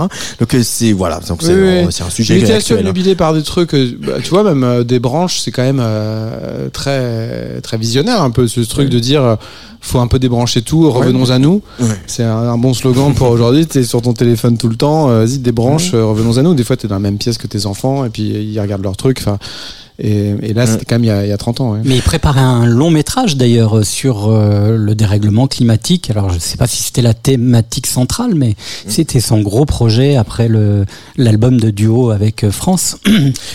Mais ce qui m'intéresse, moi, c'est de savoir, euh, c'est quoi ton. On en a parlé un peu hors antenne, donc je le sais, mais il faut le dire aux auditoristes de la Tsugi Radio. Mais ton Michel Berger à toi, Vincent Delerme. Ouais, déjà c'est l'attitude, c'est la- tu sens qu'il est bien quand il est au piano quoi. Quand tu le vois en interview euh, sans euh, au piano, il est un peu voilà, c'est le, le mec qui a été euh, Il élevé par un, surtout quand il est en interview. Oui, un peu raide, un peu famille de médecins, enfin un peu comme ça et tout. Et puis d'un coup là au piano, il écarte ses cuisses au tabouret, il commence à groover, il, est, il commence à sourire aussi. euh, Enfin, Oui, il y a un truc que- là-dessus et c'est c'est assez fort aussi quand t'entends euh, certaines chansons de France Gall. Tu sais, tu, peux imaginer comment il lui a chanté. Là, tu vois justement euh, des branches. Je l'ai réécouté récemment et j'imaginais la voix de de Berger euh, faisant écouter, enfin faisant lui montrant à France à quoi ça ressemblait. Et c'est sûr qu'il y a un truc qui est très touchant là-dessus. Il a des lignes mélodiques qui sont très étonnantes de, cousinage avec Véronique Sanson, euh, parce qu'ils se sont fabriqués ensemble à un moment donné. Il y a quelque chose euh, entre qui est très fort là-dessus. Et puis, euh, puis voilà, ce, ce, truc aussi qui est très amoureux aussi. Ça compte beaucoup chez Berger. C'est quand même très euh, très fleur bleue, très romantique. Moi, j'a- j'adore ça. J'adore ça aussi chez Laurent Voulzy. Le côté, bon, bah, désolé, mais là, je vais vous faire une chanson d'amour. Je sais que c'est pas hyper rock'n'roll, mais, euh, mais c'est pas grave. Et il y a, y a un truc quand même très souvent aussi des petites maladresses de temps en temps, et puis d'autres moments. Euh, tu vois, je pense à la chanson pour être moins seul, par laquelle il commence au, quand il faisait les zéniths et il chante ce truc. euh, il y a ce passage que j'adore dans la chanson où il dit euh, quand vous quittiez la porte de chez vous, j'étais déjà seul, la tête pleine de notre rendez-vous. Des fois, pour décrire un truc, euh, il le dit vraiment sans, sans trop prendre de détour, de manière très très droite. Mais c'est assez touchant. J'adore une, une idée comme ça qui est dans la chanson Pour me comprendre. Il dit Pour me comprendre, il faudrait connaître le décor de mon enfance, le souffle de mon frère qui dort, Oh et la résonance de mes Ouais. premiers accords. Mais ça, Ah ce oui. truc, il dit ça, ouah, le souffle de mon frère qui dort, et tu dis Ah, c'est trop, trop joli. Et ça, ça décomplexe parce que tu, tu parlais tout à l'heure de Christophe Miosset qui t'a un peu décomplexé alors que Dominica tu t'aurais intimidé. Ça décomplexe de se dire qu'il y a des gens il y a 30 ans ou 20 ans qu'on qu'on écrit des choses comme Ah, ça. je En fait, tu te dis surtout que ça te fait envie d'être eux, quoi, parce que tu le vois, euh, il y a des images de lui justement au Zénith où il, il va rentrer sur scène et dire ah c'est le moment où on, où on se dit pourquoi je suis pas plombier euh, parce que ça fait peur et tu vois, il a un truc assez touchant et puis c'est marrant, c'est un Zénith qui m'a beaucoup marqué parce qu'il est aussi sorti. euh, euh, en disque et en cassette et, et dans, dans ce concert il fait la minute de silence Balavoine est déjà mort. Et il demande à la salle de pas applaudir euh, à la fin de la minute de silence. Il dit bon je vais chanter une chanson qu'on chantait avec Daniel et je vous demande elle s'appelle la minute de silence je vous demanderai à la fin de cette chanson de, de faire un moment où vous applaudissez pas. Et donc tu vois dans un live au Zénith où il y a une ambiance de feu il finit la chanson il y a un silence puis après je crois que ça redémarre sur euh, la musique sur trois accords euh, il n'y a pas de honte et mais c'est voilà c'est des gens aussi qui sont touchants et quand même en chanson on, on attend ça on attend d'être touché par des gens les uns après les autres, qui sont comme des amis, qui ont leurs défauts, qui ont leurs qualités, qui des fois vont mettre un cœur féminin, on se dit ah mais Mich- c'était peut-être pas utile à la fin, mais pas Michel, grave, c'était pas utile. pas grave parce que le reste est super et, et voilà. Donc ça, ça joue beaucoup là-dessus la chanson. C'est jamais complètement parfait et même le côté un peu raté, parfois, après c'est très subjectif évidemment, fait partie de, de l'affection que tu as pour les gens. Comment tu peux expliquer, euh, même si tu n'es pas un, un journaliste spécialisé dans la chanson française, que aujourd'hui, quand on entend euh, le- une- un, un début de Berger, c'est extrêmement fédérateur et c'est fédérateur pour des gens qui ont écouté Bowie, qui ont écouté des choses qui n'ont rien à voir, et qu'à l'époque c'était un peu rédhibitoire. Hmm. Bah, déjà, je crois que Berger était très tracassé par l'idée euh, de faire un truc un peu rock, pop, euh, tu vois. Il voulait pas faire de la chanson purement et, et il s'est un peu trop pris la tête avec ça, je pense quand même. Que ça, Je ça te confirme. Beaucoup. ça Moi compte beaucoup beaucoup pour lui. interviewé, euh, Ouais, euh, d'avoir cette crédibilité ouais, là, de dire finalement pourquoi est-ce qu'on nous parle toujours des Anglais des États-Unis, nous ce qu'on fait c'est aussi bien. Et il a, il a beaucoup ce souci-là, donc il est pas léger là-dessus. Là où tu as des gens ont assumé vraiment le côté, bah oui, bon bah c'est des chansons françaises et puis, et puis voilà.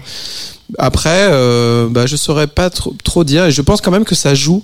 euh, cet aspect-là parce que quand tu veux euh, quand tu as la velléité d'être dans un domaine et que c'est et que voilà t'es pas un chanteur de pop rock euh, pur et bah euh, on te refuse un peu au bar quand même quoi tu vois il y a un truc un peu comme ça, ça, ouais. il me semble alors que s'il avait dit bah moi je suis Joe Dassin bon bah ça aurait été une autre histoire pour euh, dans la façon d'être perçu par les médias enfin après euh, c'est parce que tu me poses la question je suis pas sûr d'avoir raison Mais c'est une bonne réponse quand même. Mais ce, ce, ce côté fédérateur un peu populaire de Berger, toi, c'est quelque chose qui, qui, qui t'aurait attiré ou pas du tout Bah, moi, en fait, j'ai- fait des chansons et j'ai appris le piano à 16-17 ans pour jouer des chansons euh, de Berger et de William Scheller et des gens qui faisaient des chansons au piano.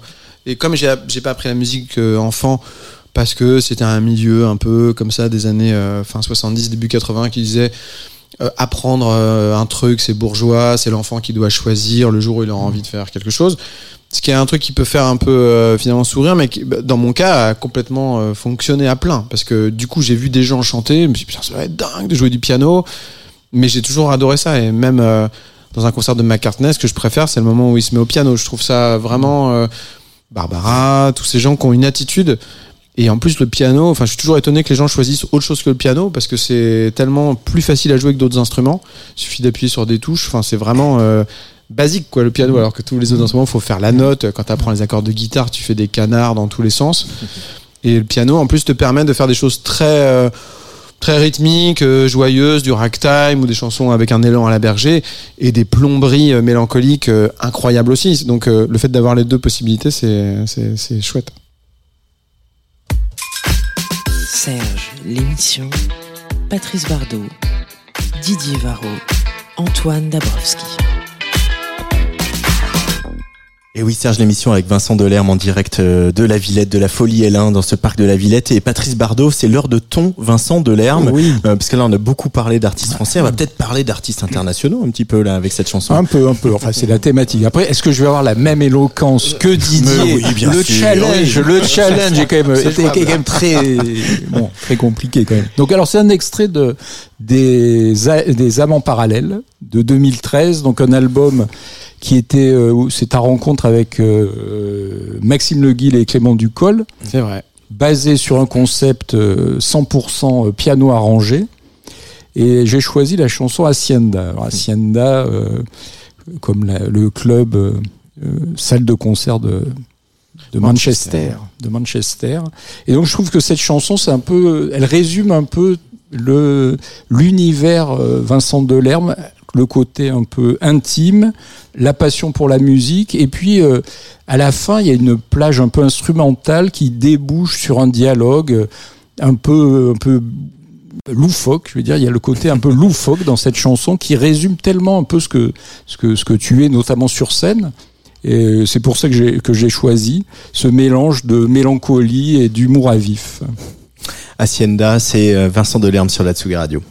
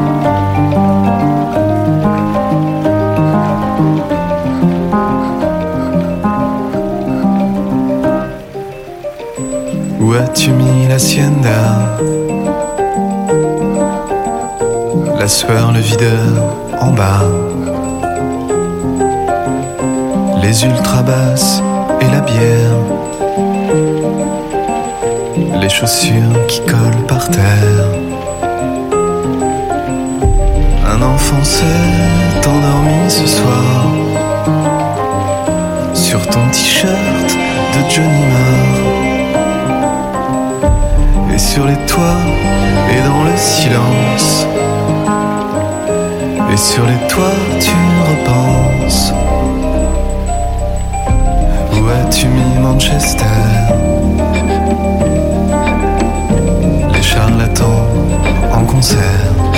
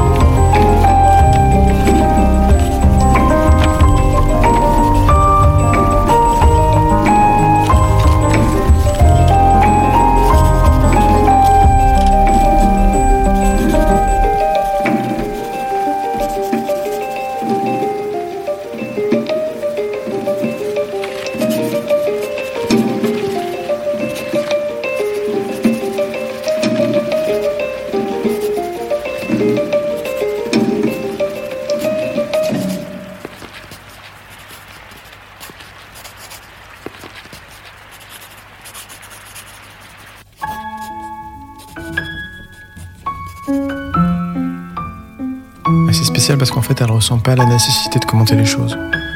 Elle a pas besoin de revenir sur une soirée, de parler des gens qui étaient là. Elle peut très bien juste mettre sa tête contre la vitre du métro. Elle regarde le tunnel et voilà.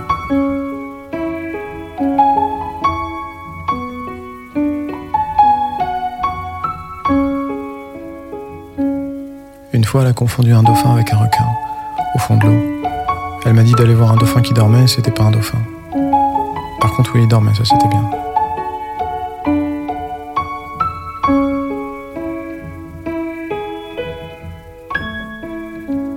C'est-à-dire qu'elle est persuadée que pour faire un trajet de 20 minutes, on peut mettre 10 minutes et ça, ça fout un bordel pas possible.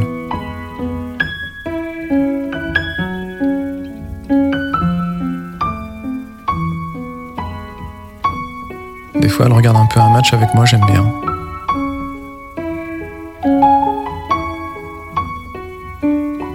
Le matin, la position quand elle dort, on dirait une petite fille dans un dessin animé japonais.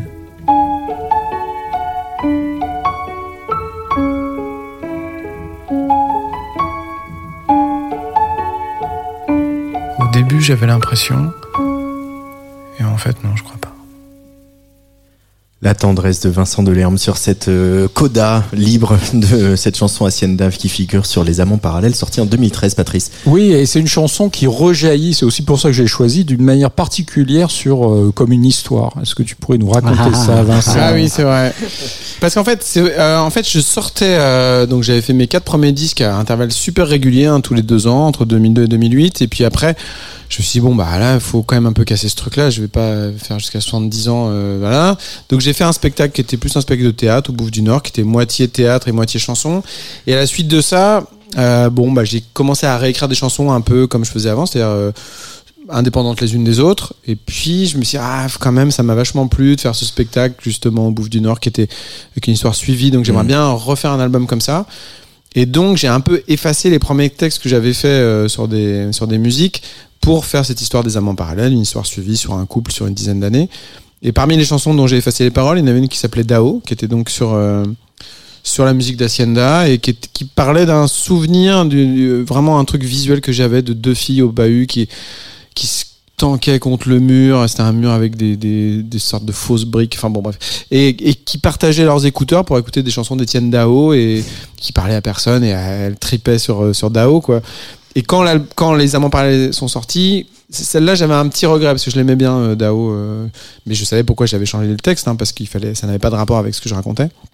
Donc je l'ai envoyé à Étienne Dao, j'ai envoyé l'album et je lui ai envoyé un petit mot en disant bah au départ cette chanson-là s'appelait Dao, elle parlait de ça.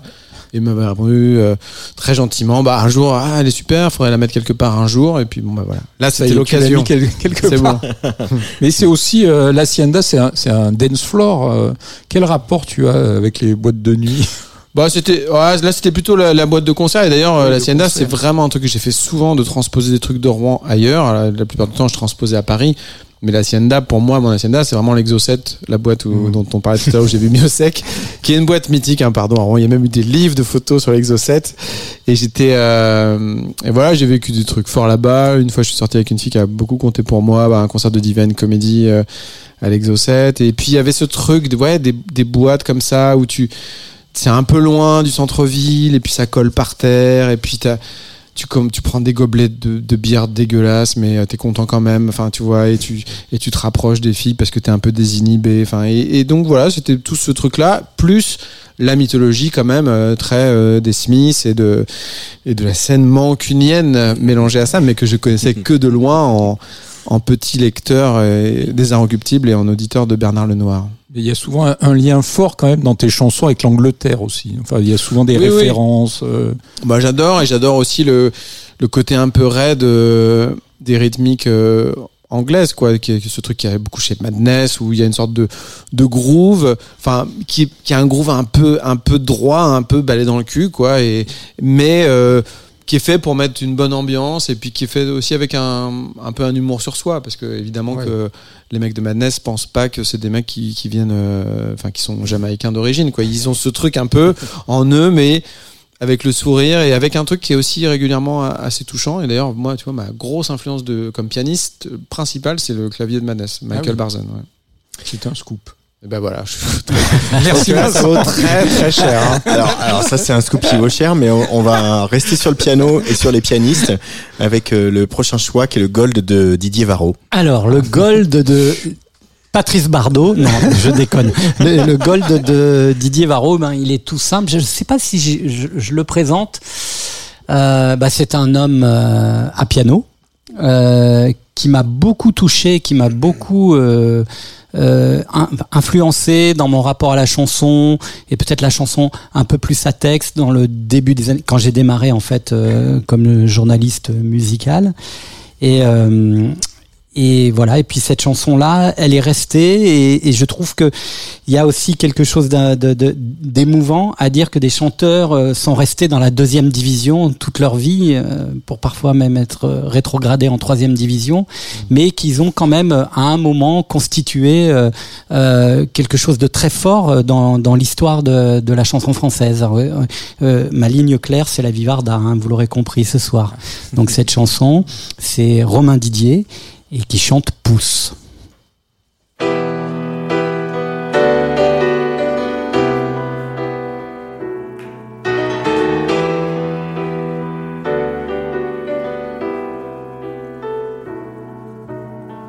va trop vite, j'ai mal au cœur, je voudrais descendre du manège. Quand je suis monté, j'avais pas peur, je savais pas qu'il y avait un piège. Ça va trop vite, je me sens pas bien, faudrait siffler la mi-temps. Je peux pas courir comme ça pour rien, je tiendrai pas le coup bien longtemps.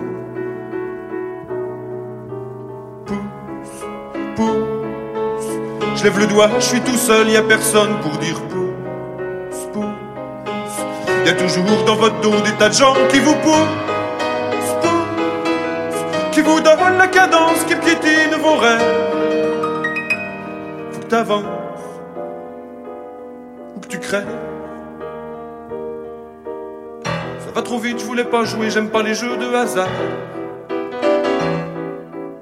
Je voulais pas de cartes, je voulais pas de dés, j'ai l'impression que c'est trop tard.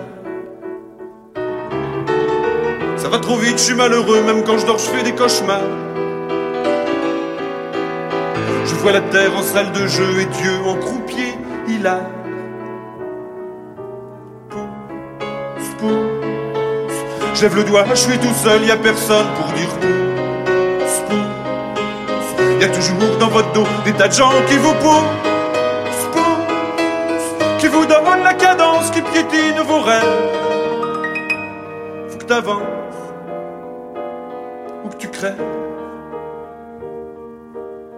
Y a des millions d'années qu'on court sans jamais savoir pourquoi. Se fait la guerre, on se fait l'amour sans avoir lu le mode d'emploi. Je me sens paumé, je me sens perdu, 30 ans tout seul, ça fait long.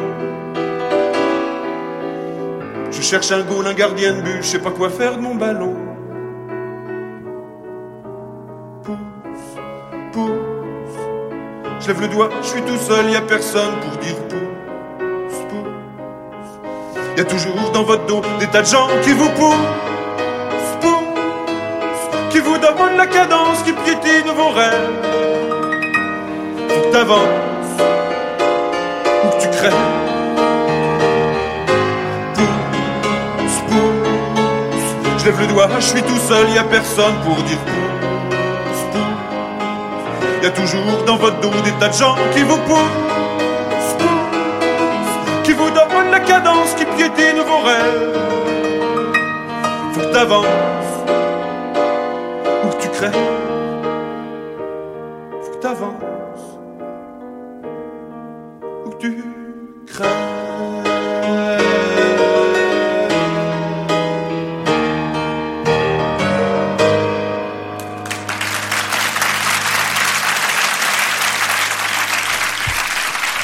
Romain Didier sur la Tsugi Radio est presque en karaoké et en piano hockey avec Vincent Delerme qui connaît ce, ce morceau par cœur Ah, absolument. je suis tellement content d'entendre cette. Ah, c'est une cassette que j'avais l'été de, de ma troisième, donc avant de passer en seconde. Et ce que j'adorais, c'est que j'avais un. C'est enregistré à, à Bruxelles dans un théâtre qui est euh, théâtre euh, 140, tenu par un mec un peu mythique à Bruxelles qui s'appelait Joe Dekmin. Qui a- et c'est un théâtre, il y a eu Pink Floyd, enfin, il y a vraiment eu. Tout le monde y est passé. Et euh, ce live, en fait, c'est mon père qui avait acheté ça à Fnac de Rouen. Et je, je, je lui avais piqué la cassette. Et il y avait un truc qui était fou, c'est que euh, au début du concert, bah, il y a des petits applaudissements un peu, voilà, un peu soft.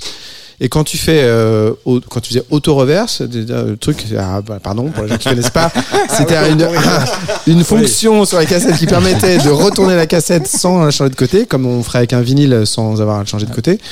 Et bah en fait, du coup, à la fin de la première chanson, tu, tu tombais sur euh, le dernier appel. Mm. Et la différence d'applaudissement entre le début très feutré et la fin où tout le monde est à bloc, je me disais putain c'est dingue, tu prends une salle et les gens tu les changes avec des chansons en étant tout seul au piano et ça, ça comptait beaucoup pour moi. Il y a énormément de chansons. Julie Laloire, euh, l'aéroport de Fiumicino, il y a beaucoup de chansons en vers, beaucoup de chansons très très touchantes sur ce disque. Didier Oui, l'aéroport de Fiumicino qui est un peu son seul tube radio, tube, ouais, ouais, ouais. pas trop mal produit pour le coup, euh, un peu électronique mais avec des synthés des années 80 et, euh, et malheureusement il a jamais euh, rencontré un public au-delà des centres culturels euh, qui aimait ce public de chansons et, et euh, C'est vrai que c'est dommage quoi. C'est touchant aussi que tu parles de ça, euh, Didier, parce qu'au-delà de Romain Didier, c'est quelque chose qui existe. Après, souvent, évidemment, dans le, dans le paysage de la chanson, on- les gens ont un peu l'impression que pour si t'es là à 25 ans, tu restes parce qu'ils ont vu euh, Charles Trenet à Znavour, et puis ils voient Souchon Cabrel, et, et on se rend pas forcément compte qu'en même temps que Souchon et Cabrel, il y avait aussi Patrick Coutin, euh, Cap de Vielle, Charlie. Couture, et, et finalement les gens qui sont un peu moins là, euh, bah, comme ils sont un peu moins là, on n'y pense pas, on voit que ceux qui Mm. restent.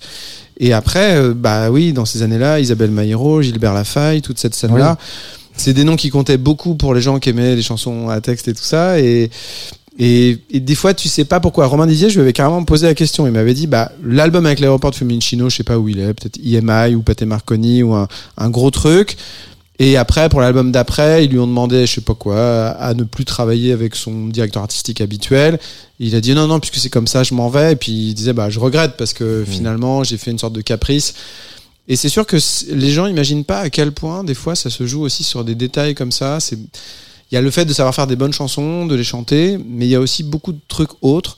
Le tempérament que t'as, la façon que t'as d'encaisser les échecs, de, c'est quand même un job où régulièrement tu passes vraiment pour un con parce que tu te déchires, tu fais un truc où une promo qui est avec un néon rose qui clignote derrière toi ou ton micro marche pas. Enfin, il y a, et ça c'est un truc qui réunit vachement les, les chanteurs, je trouve, parce que euh, on peut pas trop faire les malins les uns vis-à-vis des autres. On a tous fait des trucs où on, on s'est pris un bouillon en première partie de tel euh, mec quand on a commencé. Enfin, et en plus, euh, alors aujourd'hui encore plus parce que le truc reste en permanence sur YouTube, donc tu peux le revisionner à tout moment. Mais ça crée un truc qui fait que, qu'en général, on s'entend bien entre chanteurs et chanteuses parce que euh, parce que voilà, il y a, on peut pas dire non mais moi je suis que dans un truc assez parfait, j'ai fait mon bouquin. C'était ça l'idée du duo avec Biolay? Oui, vraiment. C'est ça. C'est-à-dire que je vais pris cet exemple-là de Benjamin parce que lui, euh, comme moi, on a vachement à cœur, chacun dans nos styles, de faire un truc un peu élégant, un peu classe, un peu euh, voilà. Et en même temps, euh, on se voit venir l'un l'autre, quoi. On sait très bien à quoi s'en tenir. et, et il sait qu'il, moi, je sais très bien qu'il voit bien mon jeu et je vois bien le sien aussi. Donc, et puis il y a ce truc de se dire, euh, bah, on a quand même fait aussi. euh, Festival de la Côte d'Opale où tu joues comme je dis dans le texte euh, dans le gymnase de Boulogne-sur-Mer et tu fais ton concert et puis il y a des traces de il y a les traces de, de, de, au, sol t'as les, les démarcations du terrain de basket en dessous de ton micro quoi tu vois donc euh, et une fois que t'as connu ça bon bah ça, calme un peu tu peux pas trop la ramener quoi. Mais ça veut dire quand même que tu tu veux nous dire qu'il n'y a pas de concurrence entre chanteurs que. J'ai que pas dit ça. Non, j'ai plus dit que qu'on sait bien qu'on fait tous un job qui, qui est plutôt un truc de tu rêves à quand t'as 12 ans et demi, donc un drôle de métier pour ça, que tu fais devant ta glace en prenant un micro euh, qui est pas forcément un micro à l'époque et, et voilà, où tu parles de toi, où tu veux séduire, où tu veux qu'on dise que t'es un peu malin, que t'es un peu beau, que t'es un peu, enfin quand t'es jeune, et, euh, et que t'es un, et que tu fais des chansons euh, qui sont bien. Donc euh, c'est quand même un, un peu particulier. Donc ce truc-là, on l'identifie forcément chez les autres, mais ça veut pas dire qu'il n'y a pas du tout de concurrence. Enfin, disons qu'il n'y a pas de concurrence dans la mesure où je pense que dans l'histoire de la chanson, les gens qui sont restés, c'est toujours des gens qui sont très, qui ressemblent pas à d'autres gens. Tu vois le le personnage de il des fois il y a des posters comme ça tu sais où ils dessinent toutes les figures de la pop ou tous les chanteurs et il faut que chacun la, la force d'un chanteur c'est de ressembler à personne d'autre mais c'est moi quand j'ai commencé je- ma hantise avant que je fasse mon premier disque c'était qu'il y a un mec qui arrive tout seul au piano avec une chemise noire quoi je me disais ah bah s'il y en a un qui arrive maintenant qui se fait identifier avant mon premier album moi c'est c'est fini quoi je pourrais pas le faire Mais le secret, c'est aussi euh, avoir un public qui te suit. euh, la fidélité d'un public, c'est un peu le secret d'un. Ouais, il y a- réussite, non Toi, toi c'est un peu le cas. hein. en fait parce que t'as beaucoup bah le fait de, de, de bosser les gens qui durent quand même souvent euh, c'est quand même des gens qui travaillent un, un minimum donc qui, travailler par travailler c'est pas juste le fait de travailler pour travailler c'est juste travailler pour essayer de rencontrer des gens différents tu vois bien euh, des gens comme Souchon qui donnent l'impression d'être très pas de s'en foutre mais bon voilà de, bah en fait être tout le temps à l'affût du- d'un d'un mec qui va réaliser son album un peu différemment de celui d'avant. Ça se voit pas à l'œil nu parce que il a une telle euh, permanence de son personnage et une telle force de son écriture et de lui, de son sourire et de sa tronche que tu vois pas qu'à chaque fois il a travaillé avec des gens un peu différents et que, que ça évolue au fur et à mesure des années, mais de fait c'est le cas. Et puis après, bah, il faut avoir aussi un, un peu de chance aussi, tout simplement. Mais quand tu là, le, as fêté un anniversaire comme ses 20 ans de carrière, c'est l'occasion de regarder dans le rétro. Et c'est vrai que on se souvient au début des années 2000 de cette espèce de génération de chanteurs France Inter que vous avez représenté Oui, oui. avec Vincent, Jeanne, on les a tous cités là, depuis le début de l'émission. Et enfin, peut-être qu'on en oublie, mais voilà, Benjamin, euh, et- etc. Et finalement, vous êtes toujours là, 20 ans après. Euh, Il y a eu un moment où ça chantait moins en français, puis aujourd'hui tout le monde chante en français et, et on s'en félicite. Mais à l'é- à l'époque, vous incarniez une espèce de rebellitude à chanter en français euh, finalement, au sortir des années 90, ultra produite, euh, oui, oui, etc. c'est sûr. Euh, Ce qui était nouveau aussi, c'est que c'était la pre- première génération qui se revendiquait euh, d'autres gens. Quoi. Tu vois, avais Benjamin Biolay, moi c'était Souchon, Benabar, euh, c'était Michel Delpech. euh, et il y avait un truc comme ça de dire, euh, nous on n'a on a rien inventé. Après, évidemment que euh, si tu...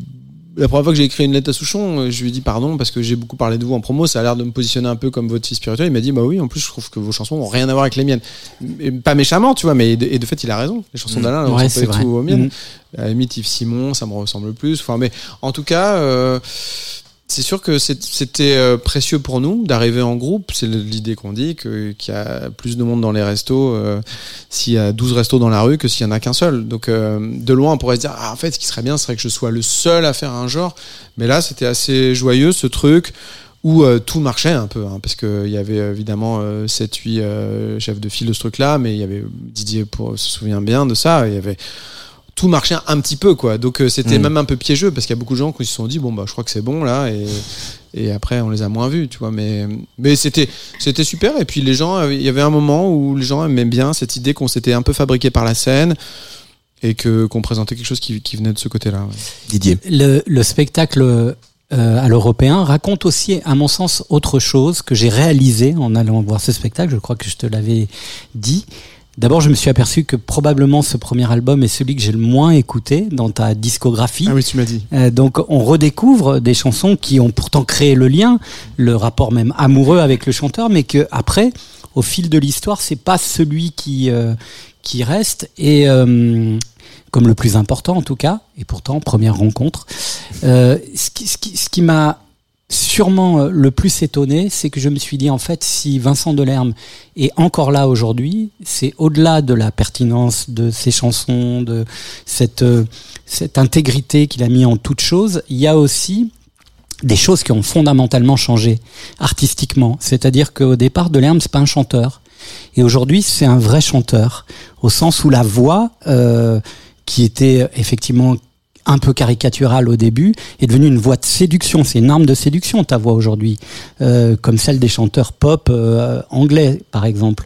Euh, la production, qui était peut-être un peu dispensable ou moins travaillée sur le début, aujourd'hui, que ce soit avec les pianos préparés dont on a parlé pour les amants pareils, ou, ou euh, avec Panorama, on sent qu'aujourd'hui, la production et le chanteur sont deux choses qui ont permis aussi de renouveler un peu le public. C'est-à-dire que les, les, les, anciens sont là, les anciens jeunes, puisqu'ils sont encore jeunes, mais aussi ils ont commencé à faire des enfants, ils ont, ils ont aussi fait leur travail d'ambassadeur ou de militant pour dire non, non, mais Delerme, c'est pas juste un Deezer ou un mec marrant qui fait des chansons un peu euh, de centre-ville, c'est aussi un mec qui a un vrai truc euh, artistique qui n'existe nulle part ailleurs, que ce soit dans la voix, parce que je pense que les chanteurs restent aussi par leur voix ou par euh, euh, la production euh, de leurs albums, puisque les textes c'est indiscutable. Mais, mais du coup, juste pour compléter la question de Didier, c'est vrai qu'il y a un parcours Vincent Delerme. C'est on, on écoute Vincent Delerme et on adhère ou pas, puis on va voir Vincent Delerme, on adhère, et puis après on tombe dans les albums et dans la production et on tombe dans une création artistique qui n'est que la tienne quoi. Et ça c'est je sais pas si on le réalise quand on est artiste forcément mais il y a quand même un- une trajectoire quoi. bon bah c'est pas les gars c'est pas une question, c'est démerde-toi. C'est pas du gâteau de répondre à tout ça. Bah, merci beaucoup de, de tout ce que vous dites. En tout cas, euh, sur euh, l'évolution et les choses, c'est vrai que c'est une chance qui t'est donnée aussi par le fait que il y a des gens dans un premier temps qui, malgré tes maladresses du début, euh, c'est sûr, euh, se disent bon ah oui je sais ce mec-là, mais t'inquiète. euh, moi souvent on m'a dit ah, j'ai essayé de convaincre euh, mon cousin que c'était bien. Bon ça n'a pas marché, mais mais j'ai quand même essayé. Enfin tu vois, il y avait eu ce truc-là et, et au-delà de ça des, individus aussi. Euh, C'est-à-dire que évidemment euh, c'est touchant pour moi de faire cette émission avec avec Didier Varro à côté de moi parce qu'il a fait partie des gens qui ont cru. Euh, Bernard Chérès qui m'a programmé à France Inter au début, Isabelle Dordain. Isabelle Dordain, quand elle me fait chanter, elle voit bien que techniquement ça ne va pas. Elle, elle- passe son temps à recevoir des gens qui viennent du Cap Vert, qui ont, qui une- qui ont un souffle, qui font de la respiration ventrale au millimètre et de ça. Mais elle a cette, cette euh, connaissance suffisante de l'histoire de la musique aussi pour se dire ouais mais bon il y a ce problème, il y a ce truc là, mais par contre il y a autre chose aussi. Donc euh, et, et grâce à ça, dès les débuts, j'ai pu quand même aussi euh, voilà exister et et le fait, ça c'est pas anodin parce que le fait qu'il y ait des gens qui viennent et qui te fassent confiance, bah c'est ça te fait durer. Et, et donc, ça te permet aussi, à partir de ce spectacle dont je parlais, Memory, qui était un truc un peu plus hybride, de voir que là, les gens étaient venus, et avaient fait confiance alors qu'ils savaient pas du tout où ça allait. Bah là, ça a été, et puis que ça soit bien passé, ça a été une sorte de permission de tenter des trucs. Et c'est vrai que c'est intéressant ce que disait tout à l'heure Patrice Bardot sur le côté, le, le fait à la fin d'Hacienda de mettre cette voix à parler, parce que moi j'ai toujours voulu faire des trucs qui collent à la vie, mais quand tu commences, tu dis, ah non, une chanson c'est quand même, c'est 3.30, et puis c'est trois couplets, trois refrains. Alors, tu commences par essayer d'en faire des formats qui sont un peu plus petits, mais, mais avec les amants parallèles, c'était vraiment une. Comme de toute façon, c'était un peu foutu pour euh, faire un truc où, qui, tu vois, qui va être le truc euh, qui va cartonner de partout parce que c'était très intime, très piano préparé. Ça m'a permis dans le format de tenter des choses et de me dire bon bah voilà à la fin de cette chanson, je dis un truc très premier degré à l'époque des amants parallèles.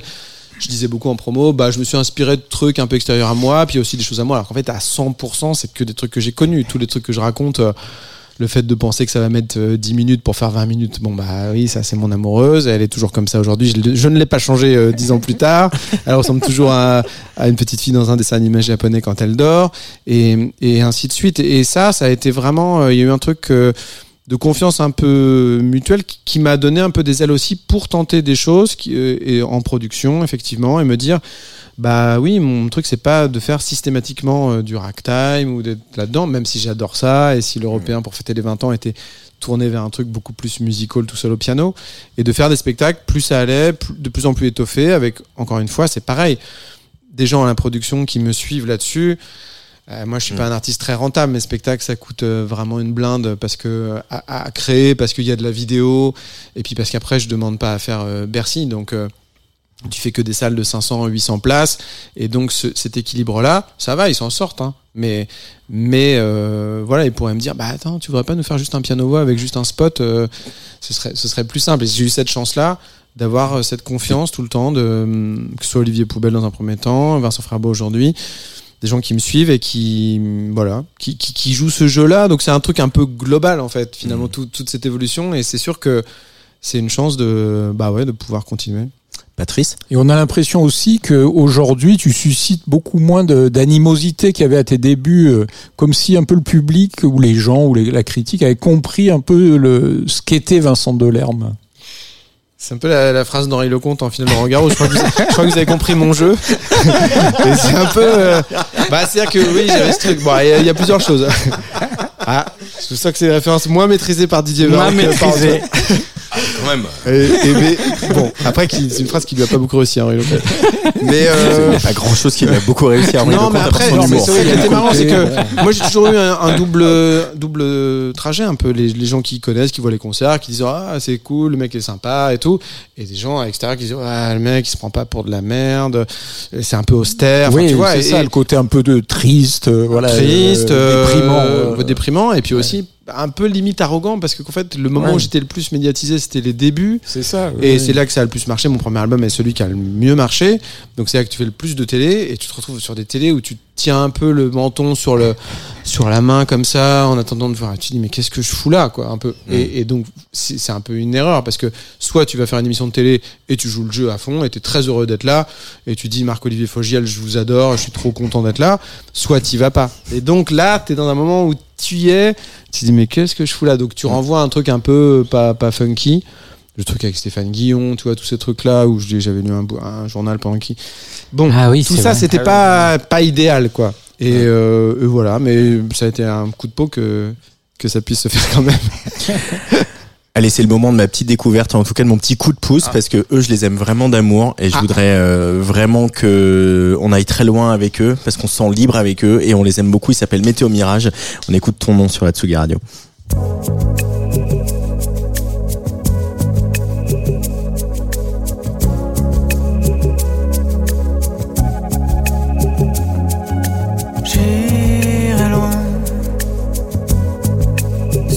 Route à minuit. Il me faut revenir à zéro. Croire au temps qui guérit à nouveau. Sur les pistes effacées jusqu'à l'aube. J'irai pour déposer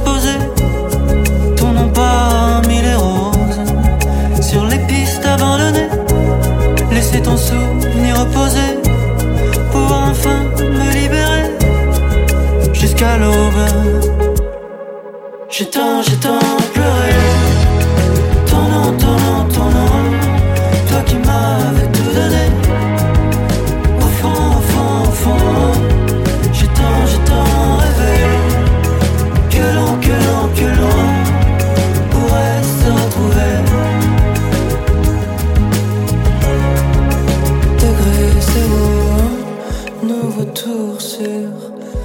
Santiago.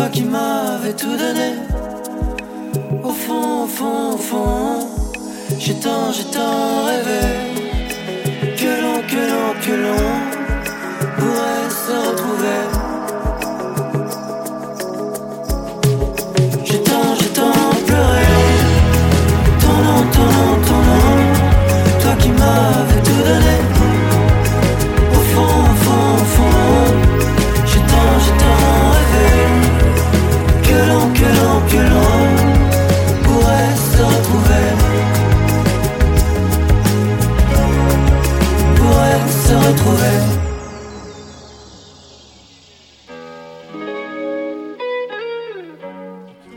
Météo Mirage sur la Tsugi Radio. Météo Mirage, c'est un groupe parisien et c'est un groupe et euh, c'est là-dessus que je voulais insister et c'est là-dessus que c'est pas si facile que ça pour eux. Tes yeux brillent, Antoine. Mais oui. Allez. j'ai- vraiment, c'est une- un- euh, avant euh, avant brûler le feu, c'est pour moi c'est une de mes plus belles chansons de rupture euh, de, des dernières années quoi. C'est c'est tellement- c'est c'est vraiment une chanson qui m'a touché profondément. Vous me regardez tous les trois. avec Mais non, mais c'est c'est trop génial. mignon. Non, Mais attends, c'est un truc qui, qui est hyper important en fait. Euh, on est venu à la radio et tout par d'entendre des mecs qui vibrent pour un Ouais. truc. Enfin, tu vois, c'est euh, c'est rare en fait. Finalement, des fois on dit oui, c'est pas mal Ouais, et tout. Il y a un petit côté écrit, machin, machin. Mais de voir quelqu'un qui, qui est presque euh, un peu pas, pas à trembler, faut pas exagérer, mais voilà. Il a les mains moites. C'est hein.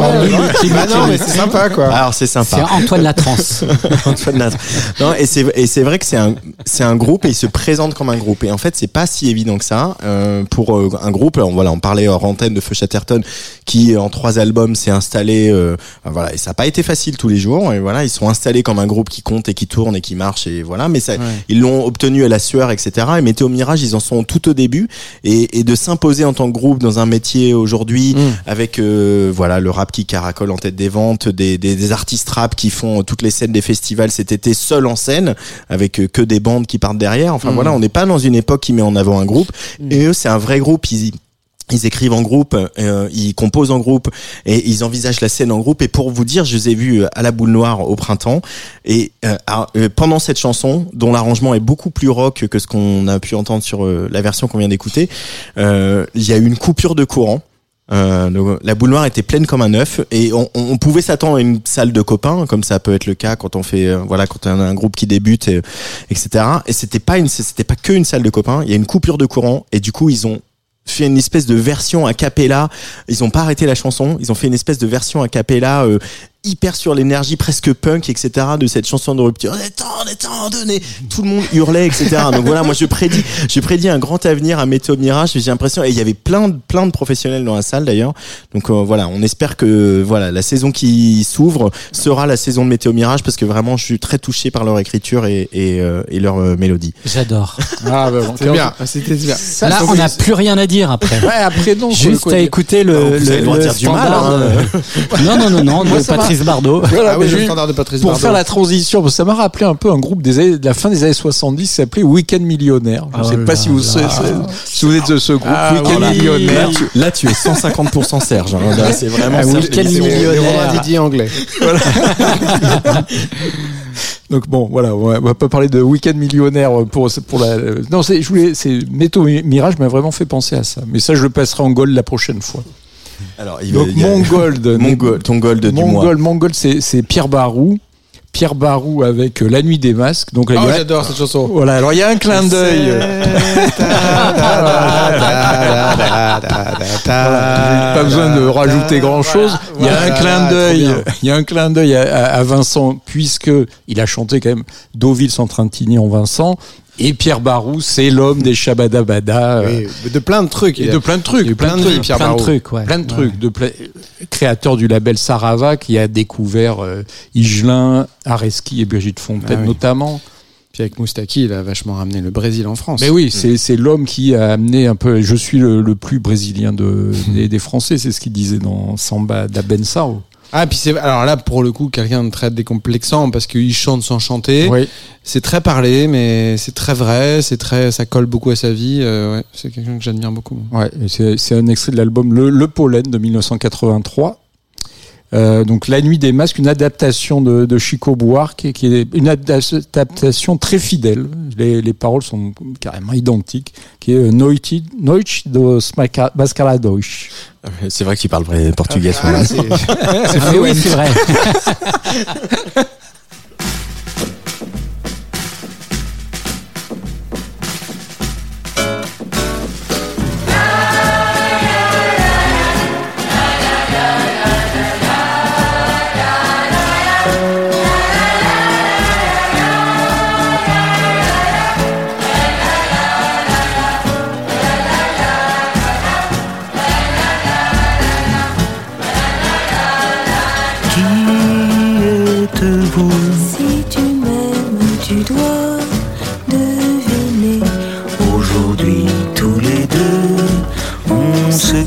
cache derrière nos masques pour se demander Qui êtes-vous.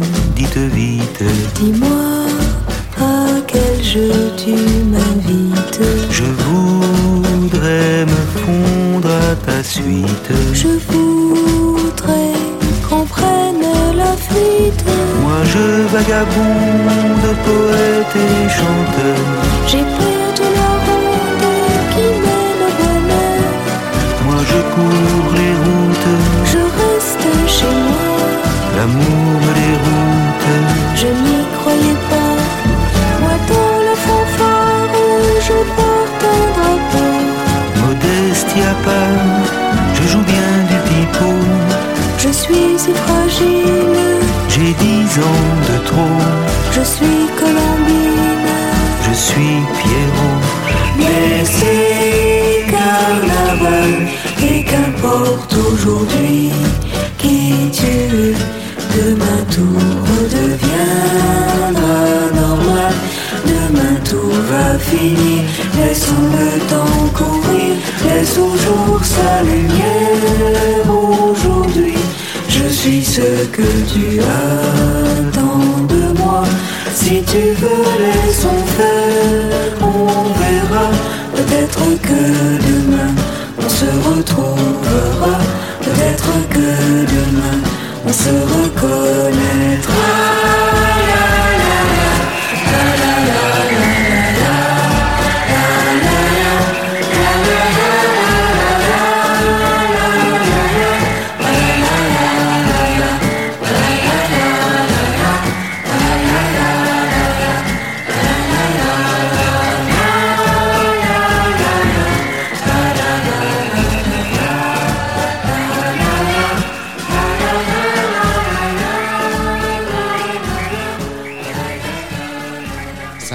Mythique. quoi.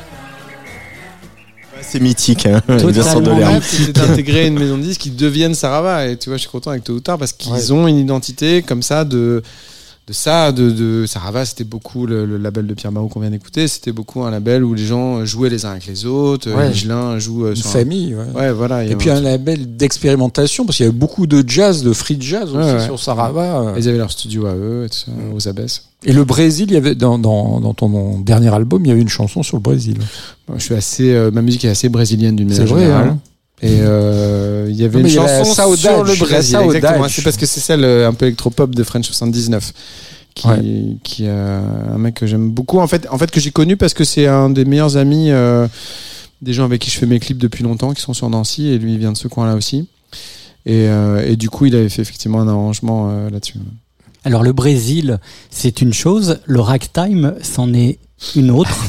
Et c'est vrai que quand on était euh, à l'européen, on, on- on se souvenait forcément aussi de cette identité tout à fait particulière pour un jeune mec qui arrivait euh, avec ses chansons, d'avoir un, un bagage musical où tout d'un coup le ragtime, c'était le moment euh, où tout le monde tape dans les mains et, et, et- Ouais, ouais, et ouais. part avec toi, quoi. hein. Et c'est ça, c'était presque un pari euh, incroyable. Je sais pas trop d'où c'est venu ce truc-là, parce que c'est vrai qu'il y avait pas. Bon, après, t'as des trucs, des fois, Martha My Dear de, des Beatles, il y, a- il y a des fois des, des trucs en chanson, Ouais. en ragtime, mais, mais euh, ça, me, ça me touchait, ouais, chez Claude Bolling, euh, des trucs comme ça. Peut-être la euh. musique du film L'Arnaque, peut-être Oui, oui, bah, c'est souvent utilisé, oui, c'est ça. C'est un truc de film muet, de cinéma muet aussi, et je sais pas pourquoi ça m'a toujours fait un effet. J'ai l'impression que ça raconte un peu une histoire à ta place. Et puis, euh, bah, dans le cadre de, forcément, avec ma manière de chanter, avec le- les textes que je fais, ça nécessite d'écouter un peu ce qui se dit. Donc, c'est un petit jeu de dupe. Euh, Des fois, les, les gens commencent un peu à applaudir, enfin, à taper dans les mains euh, sur un début de chanson, alors que c'est le moment des paroles. Donc, je baisse le piano, et puis, et ça veut dire un peu, il y aura un moment hein, euh, au bout de 2 minutes 15 où, où on pourra euh, taper dans les mains. Et, et, c'est- et du coup, ça, on arrive souvent à ce moment-là de la chanson un peu chargé de ce truc-là. Est-ce que ça sert à, à retrouver l'énergie aussi dans un spectacle euh, où on est seul en scène, par exemple, ces moments-là où tout d'un coup, hop, on sent que du chanteur euh, au public, tout le monde est dans la même énergie Bah, je trouve parce que c'est une musique le ragtime qui n'a euh, vraiment qui n'a pas beaucoup de prétention autre que celle de faire allez bon on y va quoi. Tu vois, c'est c'est pas personne va jouer du ragtime pour qu'on dise waouh il joue tellement bien du ragtime. C'est juste euh, tu, tu joues du ragtime comme t'aurais accroché trois ballons ou deux guirlandes. Tu Mhm. vois, c'est un peu euh, oh j'ai voulu qu'il y ait une bonne ambiance ce soir et donc voilà donc cette musique elle contient un peu ce truc là. Elle est pas elle est pas très facile à situer parce que tu vas pas te dire euh, quand il y a du ragtime, c'est qu'on est dans un truc un peu chanson française classique ou dans un truc de pop ou machin. Mais ouais. C'est un peu en dehors des, des Ah, mais carrément, même. ouais, des repères Ouais. qui, qui quand même prennent beaucoup de place dans la chanson française. Euh, moins maintenant, mais euh, dans ma génération, enfin quand j'avais 15 ans, il y avait un peu les, plusieurs écoles et tout ça. Et le ragtime te permet un peu, oui, d'échapper à ça. Didier Varro, est-ce que tu parles du ragtime parce que tu veux nous présenter ton choix, ton, ton chouchou du mois? Alors, pas beaucoup de liens, quoique peut-être euh, finalement ce garçon on pourrait le voir dans un cabaret et, et dans ce cabaret, il pourrait y avoir des séquences ragtime avec ce chanteur qui s'appelle Eut. Ça Euh, s'écrit O-E-T-E. Voilà, mais Ouais. ça se prononce Eut. Ah. voilà. Alors euh, c'est un chanteur euh, que j'ai euh, rencontré via les internets avec, vous savez, quelque chose comme ça où vous dites ah non c'est pas pour moi ça, je rendez-vous manqué la chanson, mais vous savez pas pourquoi vous êtes quand même un peu attiré par euh, par la voix ou par euh, une forme de sincérité. Et puis il y a une deuxième chanson, vous trouvez ça pas mal aussi, mais vous, vous n'y êtes pas encore. Et puis, comme quoi, hein, le temps et puis la maturité fait que tout d'un coup, bah, la chanson elle arrive, elle est évidente pour moi et elle m'a beaucoup beaucoup touché. Je l'écoute un peu en boucle en ce moment. Je connais pas ce garçon, je sais juste que c'est un provin- provincial qui vient de Picardie, qui a fait le voyage jusqu'à Amiens, la province, l'ennui, l'envie aussi de s'identifier par le corps et par la voix, euh, des admirations, Fishback, Feu Chatterton dont on parlait tout à l'heure, euh, et puis un discours euh, très très simple et pas si revendicatif que ça finalement, mais issu évidemment de la communauté euh, LGBTQ. Et euh, garçon très étonnant. Et la dernière chanson qu'il a sortie et qui est le prélude à son premier album que du coup j'attends avec impatience, s'appelle Armes et paillettes. Et je trouvais que ce, rien que le titre déjà était joli. Et euh, la chanson est à la hauteur du titre. Et ce sera le titre de l'album d'ailleurs, Eut sur la Tsugi Radio. Il sera en concert euh, jeudi, si Alors, je ne au Mama, dans le cadre du- du, du- Mama, du euh, Mama. Music and Convention qui s'ouvre donc mercredi. Donc tu es très au courant, mieux que moi, mais il sort son album le 21 octobre. Une semaine avant le coffret collector de Vincent Delerme. Ce qui est un peu le point de repère pour Ce les qui est un peu Français. le point de Oui. repère pour les Français, parce que c'est aussi le best-of de Michel Berger avec des inédits. Mais on dit tout de suite, on écoute Eut sur la Tsugi Radio, ça s'appelle Armes et paillettes.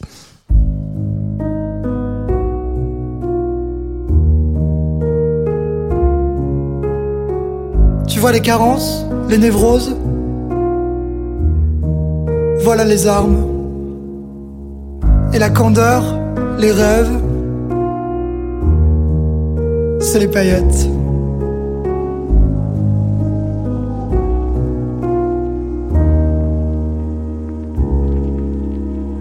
Mes larmes coulent comme des paillettes qui brillent de mille facettes. Dis-moi si tu t'y vois ou pas. À l'amour comme à la fête, dansons ensemble nos défaites. Crois-moi, qui nous l'emportera, qui nous l'emportera, qui nous l'emportera. Ah, dis tu t'y vois ou pas? Mes armes sont comme des paillettes qui brillent les mille défaites. Et toi, dis tu y crois ou pas? Le temps, la boule, la facette qui ne tombe plus que dans ma tête. Cette fois, si elle m'emportera, si j'y tombe avec toi, si tu tombes dans mes bras. Ah, ah, dis tu y viens ou pas? Mes larmes sont comme des paillettes qui m'irradient en poète. Dis-moi si tu m'y vois ou pas. Devant la mort, la fête n'est triste que si on s'arrête. Crois-moi, si on ne danse pas, qui nous l'emportera. Qui nous l'emportera. Ah, ah, dis tu t'y vois ou pas. Mon âme a tant de facettes qui me semblent si imparfaites. Et toi, tu les mets en émoi. Le temps, la vie, la vedette qui ne tourne plus que dans ma tête. Cette fois, si elle m'emportera, si j'y tombe avec toi, si tu tombes dans mes bras. Ah, dis tu y viens pas?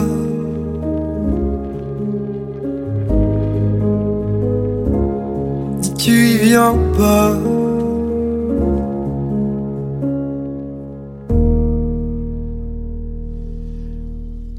S'appelle Eut et cette chanson s'appelle Armes et paillettes. C'est Mais que- c'est quand même très un très beau réussi, titre. hein. très très réussi Ouais. euh, cette chanson. euh, voilà, il y a, il y a- Pourquoi, il y a- pourquoi ce nom Eut Ça vient d'où? Bah, probablement curieux que poète, on enlève le P, ça fait eut, je sais pas. Alors, je- j'ai absolument pas la réponse. ne me regarde pas comme ça. On enlève le P. euh, Alors le. Il y a quand même euh, toute une génération de gens qui font des trucs complètement à contre-tempo, un truc avec beaucoup d'espace. Euh, C'est euh, c'est courageux, quoi. Et c'est fort parce qu'en fait, tu sens que tu peux vraiment. euh, qu'il peut y avoir des gens très jeunes qui triplent là-dessus et qui peuvent avoir la révélation de se dire en fait, au lieu qu'il y ait tout le temps une fréquence de son euh, permanente qui prend toute Mm. la place, ah, j'ai- découvert un truc et tu vois, moi j'ai des enfants qui ont 12 et 15 ans qui écoutent que de l'urbain pratiquement, mais des fois ils écoutent autre chose. Et ces fois-là, du coup, et je sens Ouais. que c'est important pour eux, ces alternatives-là, de, de proposer une musique qui est, euh, et qui sont aussi euh, un peu contents, de, fiers d'eux, quoi, quand ils écoutent un truc un peu différent. Et c'est génial qu'il y, ait- qu'il y ait Mais toutes ces propositions. C'est- C'est c'est intéressant ce que tu dis parce que euh, l'autre jour, je vais raconter une anecdote. J'étais dans mon bureau et quelqu'un est venu pour la maintenance informatique. Vous allez voir. et le mec, il, Il écoute maintenance que informatique à Radio il France. écoute que du rap. Et j'étais en train d'écouter l'album de Foé et le mec a, il me dit c'est trop beau ça. C'est trop beau. C'est quoi ça? Je dis bah c'est Foé et donc euh, du coup je lui dis mais t'es sûr euh, vraiment et tout et, et, euh, il a écouté euh, quelques titres de l'album et pour lui c'était une évidence qu'il y avait un lien. Alors, chercher, chercher le lien entre Foé et, et Damso, c'est quand même assez complexe à la base. Mais il y a des trucs comme ça, un peu des fils invisibles qu'on n'arrive pas toujours à identifier Ça précisément. peut être Sofiane Pamar, le pianiste. le Oui, peut-être, ah, peut-être. Pas faux. Pas faux. Pas faux. Mais c'est une bonne intervention de Patrice Bardot. Ouais. Ouais, il est vraiment temps qu'on refasse cette, même cette émission. Mais il y a, il y a, non, si, mais si, c'est marrant parce que ce que tu disais sur l'espace, Vincent, il y a aussi ce truc qu'on a eu au début, euh, quand Iseult est à Paris avec cette chanson Oui, oui, euh, Corps, où il avait- du coup, elle arrivait avec des choses très produites, etc. Et puis, il y a ce morceau, et finalement, c'est ce morceau-là que les gens se sont appropriés, et c'est, et elle était venue dans ce studio, donc à l'époque où elle faisait des interviews, elle était venue dans ce studio en parler, et et sur cette chanson d'espace, etc., il, c'est audacieux, comme tu dis, de, de faire une chanson avec autant d'espace. Et finalement, toi, tu le fais depuis très longtemps, d'être, euh, Ah oui, euh, oui. d'avoir au- autant d'espace, de créer autant d'espace euh, entre, euh, voilà, juste un piano, des accords de piano et une mélodie. Bah oui, après c'est venu un peu. Moi, j'ai une voix très sourde aussi, donc dès qu'il y a beaucoup de beaucoup de choses autour, ça prend trop trop de place. Mais mais en tout cas sur scène, ça a toujours beaucoup compté pour moi. L'idée du silence, le fait de jouer avec ça, le fait qu'il y ait des, vraiment des moments creux où même les gens tu mes spectacles souvent euh, quand par exemple quand tu les quand je les prépare euh, je veux vraiment qu'il n'y ait pas grand monde qui les voit parce que ça joue tellement là-dessus que c'est un peu inquiétant pour les, même pour les gens qui même même des gens qui ont plutôt confiance en toi qui ont produit tes autres Mhm. spectacles mais ah non mais tu vas pas faire ça. Et en fait ça prend un sens parce que on est tellement habitué à ce que euh, tu vois c'est comme les gens qui qui ont jamais fait de théâtre ils se disent que s'ils vont sur une scène il faut tout le temps parler parler ou se rouler par terre. Et, et le fait de cadrer les choses en disant bah non mais là on a le temps on fait ce qu'on veut on, on peut laisser un, un blanc et ça, j'aime ça. Et après, évidemment, quand tu fais des, du piano, t'as ce truc-là, que, que c'est- à la cigale, par exemple, la, la, la, la ventile pour du sèche-main dans les chiottes de la cigale, quand t'es en piano-voix, c'est un vrai souci, parce qu'elle fait beaucoup trop de bruit, et euh, la porte grince, et, C'est vrai, et ça, ouais. en fait, ce truc-là, vrai. euh, évidemment que la plupart des concerts, ça s'entend pas, mais toi, quand t'es en piano-voix, tu- ça s'entend. Mais c'est Mm. intéressant, parce que du coup, euh, c'est une manière de se dire, en fait. J'avais jamais euh, pensé à ça, mais chacun, coup, t'es- à la merci en fait du, du premier mec. Qui, si un mec qui ça m'est déjà arrivé, un mec bourré dans la salle qui veut dire vas-y ouais dada, tu bon, bah, Vas-y, envoie du kick. T'entends que ça quoi, tu vois. Mais euh, c'est ça crée aussi quelque chose parce que du coup tu te mets un peu euh, bah, comme si tu parlais à deux dans la pièce quoi. Ouais. Et d'ailleurs sur scène tu vas y remonter euh, là. Toujours. J'ai des dates là. Il y a le, mort le- le- mort s'en suive. Au mois de novembre il y aura Lille le 3, Bruxelles le 4, Toulouse le 22, Bordeaux le 23, Metz le 24. Euh, non c'est pas très éco-friendly, c'est Bordeaux Metz. Et puis le premier. Non, mais je vais le faire, premier, euh, à le- pied. Je le fais à pied. le 1er décembre à, dans la nuit. Je ne dis plus rien. à Rennes, le 2 décembre à Rouen, à la maison, euh, et puis Lyon, Marseille, le Silo, et les Fo- Folies Bergères, pardon, à, à Paris. Euh, et ça, c'est toujours un plaisir d'aller voir Vincent Delerme sur scène. Donc on, on le redit, voilà, je le redis comme il y a 20 ans. Non mais si, va le voir sur scène parce que ça, ça vaut le coup. Vincent Delerme. D'ailleurs, euh, cette euh, cette euh, émission va se terminer avec un morceau euh, qui inédit qui se trouvera sur le coffret et sur l'album que j'ai dans les mains aussi. Là, regardez, là, un très beau disque. on peut pas mettre un peu euh, Angelo Branduardi juste ah, mais c'est ça, j'étais en train de faire une méga des annonces, mais en fait, on a oublié ça. On a oublié la Juste petite. pour le plaisir, la- la- c'était la- un petit clin la- d'œil à la- Vincent et à Patrice. Ah, je suis Elle- ravi de. Ah bon de- ah, moi j'adore. Ah. Alors, petit Ah, clin d'œil et après, on mettra la trappe Ah cœur. sympa.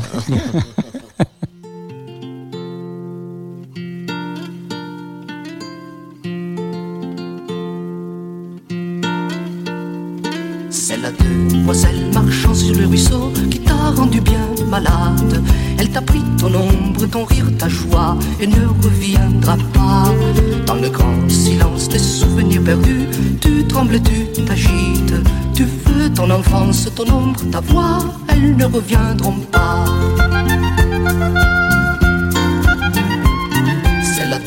Demoiselle marchant sur le ruisseau qui t'a rendu bien malade.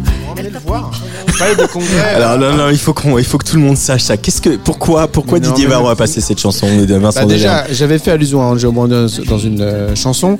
Évidemment, personne ne m'en a parlé à part Didier Varro, qui a envoyé un, un- un SMS sur cet album en disant, en tout cas, euh, mer- c'est incroyable de faire un disque en parlant d'Angelo Branduardi. C'est un, mec qui était un chanteur italien, très très chevelu, très musique baroque et tout ça, avec des paroles traduites par Étienne Rodagil. Donc il avait un truc un peu, euh, bah, un peu moderne déjà, ne serait-ce que par le fait qu'il était traduit par Rodagil. Tu vois, il y avait ce truc-là. Et mes parents Ils se sont dit bon bah voilà, on aime bien ça, on va emmener, euh, ça va être le premier concert où on emmène notre enfant. Et puis c'était un truc à, à Paris au Palais des Congrès où et le mec il s'allongeait sur Palais des scène, il fumait et il y avait ouais c'était un gros succès. Ah et, ouais, gros euh, succès, gros succès et il y avait des ballons euh, à l'hélium qui s'envolaient et j'avais pleuré parce Pardon, que je n'en avais des- pas vu. Des ballons à l'hélium. Et donc voilà, pour la couverture de Sans Parole, je me suis dit, il faut que je prenne une revanche sur la vie Angelo Branduardi. Et voilà. Et donc, ben bon, c'est un souvenir très fort. Et c'est vrai que c'est c'est le début des années 80. Je, disais ça euh, hors antenne, c'est pour ça que t'as arrêté, mais c'est vrai. On vivait en Normandie, à côté d'une forêt. Il y avait tout ce climat, c'est- ça comptait beaucoup en fait, ce truc de, de voilà, une ambiance quand même qui était, euh, très là et moi qui me faisait de l'effet en tout cas. Et puis euh, c'était très soutenu par euh, Monique Lemarcy, RTL, tube numéro 1 au Ouais, parade incroyable. de Et la- RTL. la- la Et- foire de l'Est aussi, Et, et tu, hein. et tu imagines le choc quand t'entendais Ouais. ça à la radio Ouais, entre surtout qu'à un la foire de Bernard l'Est, le texte, ou un ah Michel oui. Berger ou un quoi. C'était totalement atypique hein, pour l'époque. euh, voilà, on écoutait ça, je sais pas. Il y avait un côté romantique, un peu mystérieux. C'était quand même à la foire de l'Est pour deux quelque chose. Mon père, une petite taupe, m'avait acheté. Donc c'est ça l'intrigue de la chanson. C'est le père du mec qui lui achète une taupe à la foire de l'Est, tu vois. Et, et là, tu- c'est quand même euh, très pointu, quoi.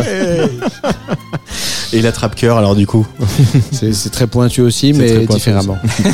Merci beaucoup, beaucoup Vincent Delerme. Ouais, On pourrait passer trop- la nuit ensemble à parler, à écouter de la musique. Hein. Franchement, c'était, j'ai adoré euh, cette soirée. Merci les gars. La Salut. La trappe cœur Vincent Delerme et donc allez voir Vincent Delerme sur scène, on le redit. Je traverse une ville, la nuit est facile. Connais ces heures depuis longtemps. Les soirs de concert, les visages, les verres, le couloir d'hôtel, en y pensant. C'était quoi ce plan? Rêve adolescent le piano, la scène, une vie comme ça. Quoi cette histoire? La salle dans le noir, quatrième rappel, servir à quoi?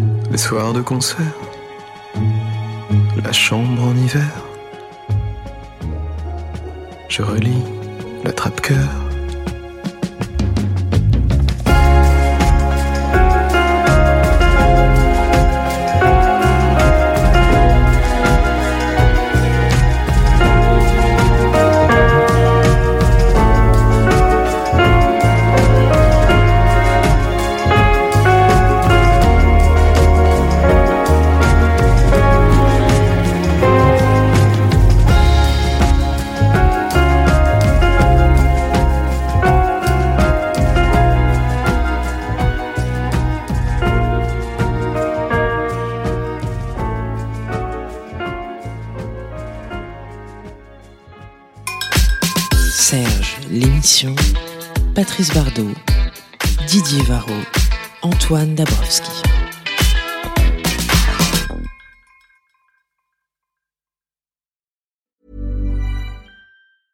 Hey, it's Paige DeSorbo from Giggly Squad. High quality fashion without the price tag. Say hello to Quince. I'm snagging high-end essentials like cozy cashmere sweaters, sleek leather jackets, fine jewelry, and so much more. With Quince being 50 to 80% less than similar brands. And they partner with factories that prioritize safe, ethical, and responsible manufacturing. I love that. Luxury quality within reach. Go to quince.com slash style to get free shipping and 365 day returns on your next order. Quince.com slash style.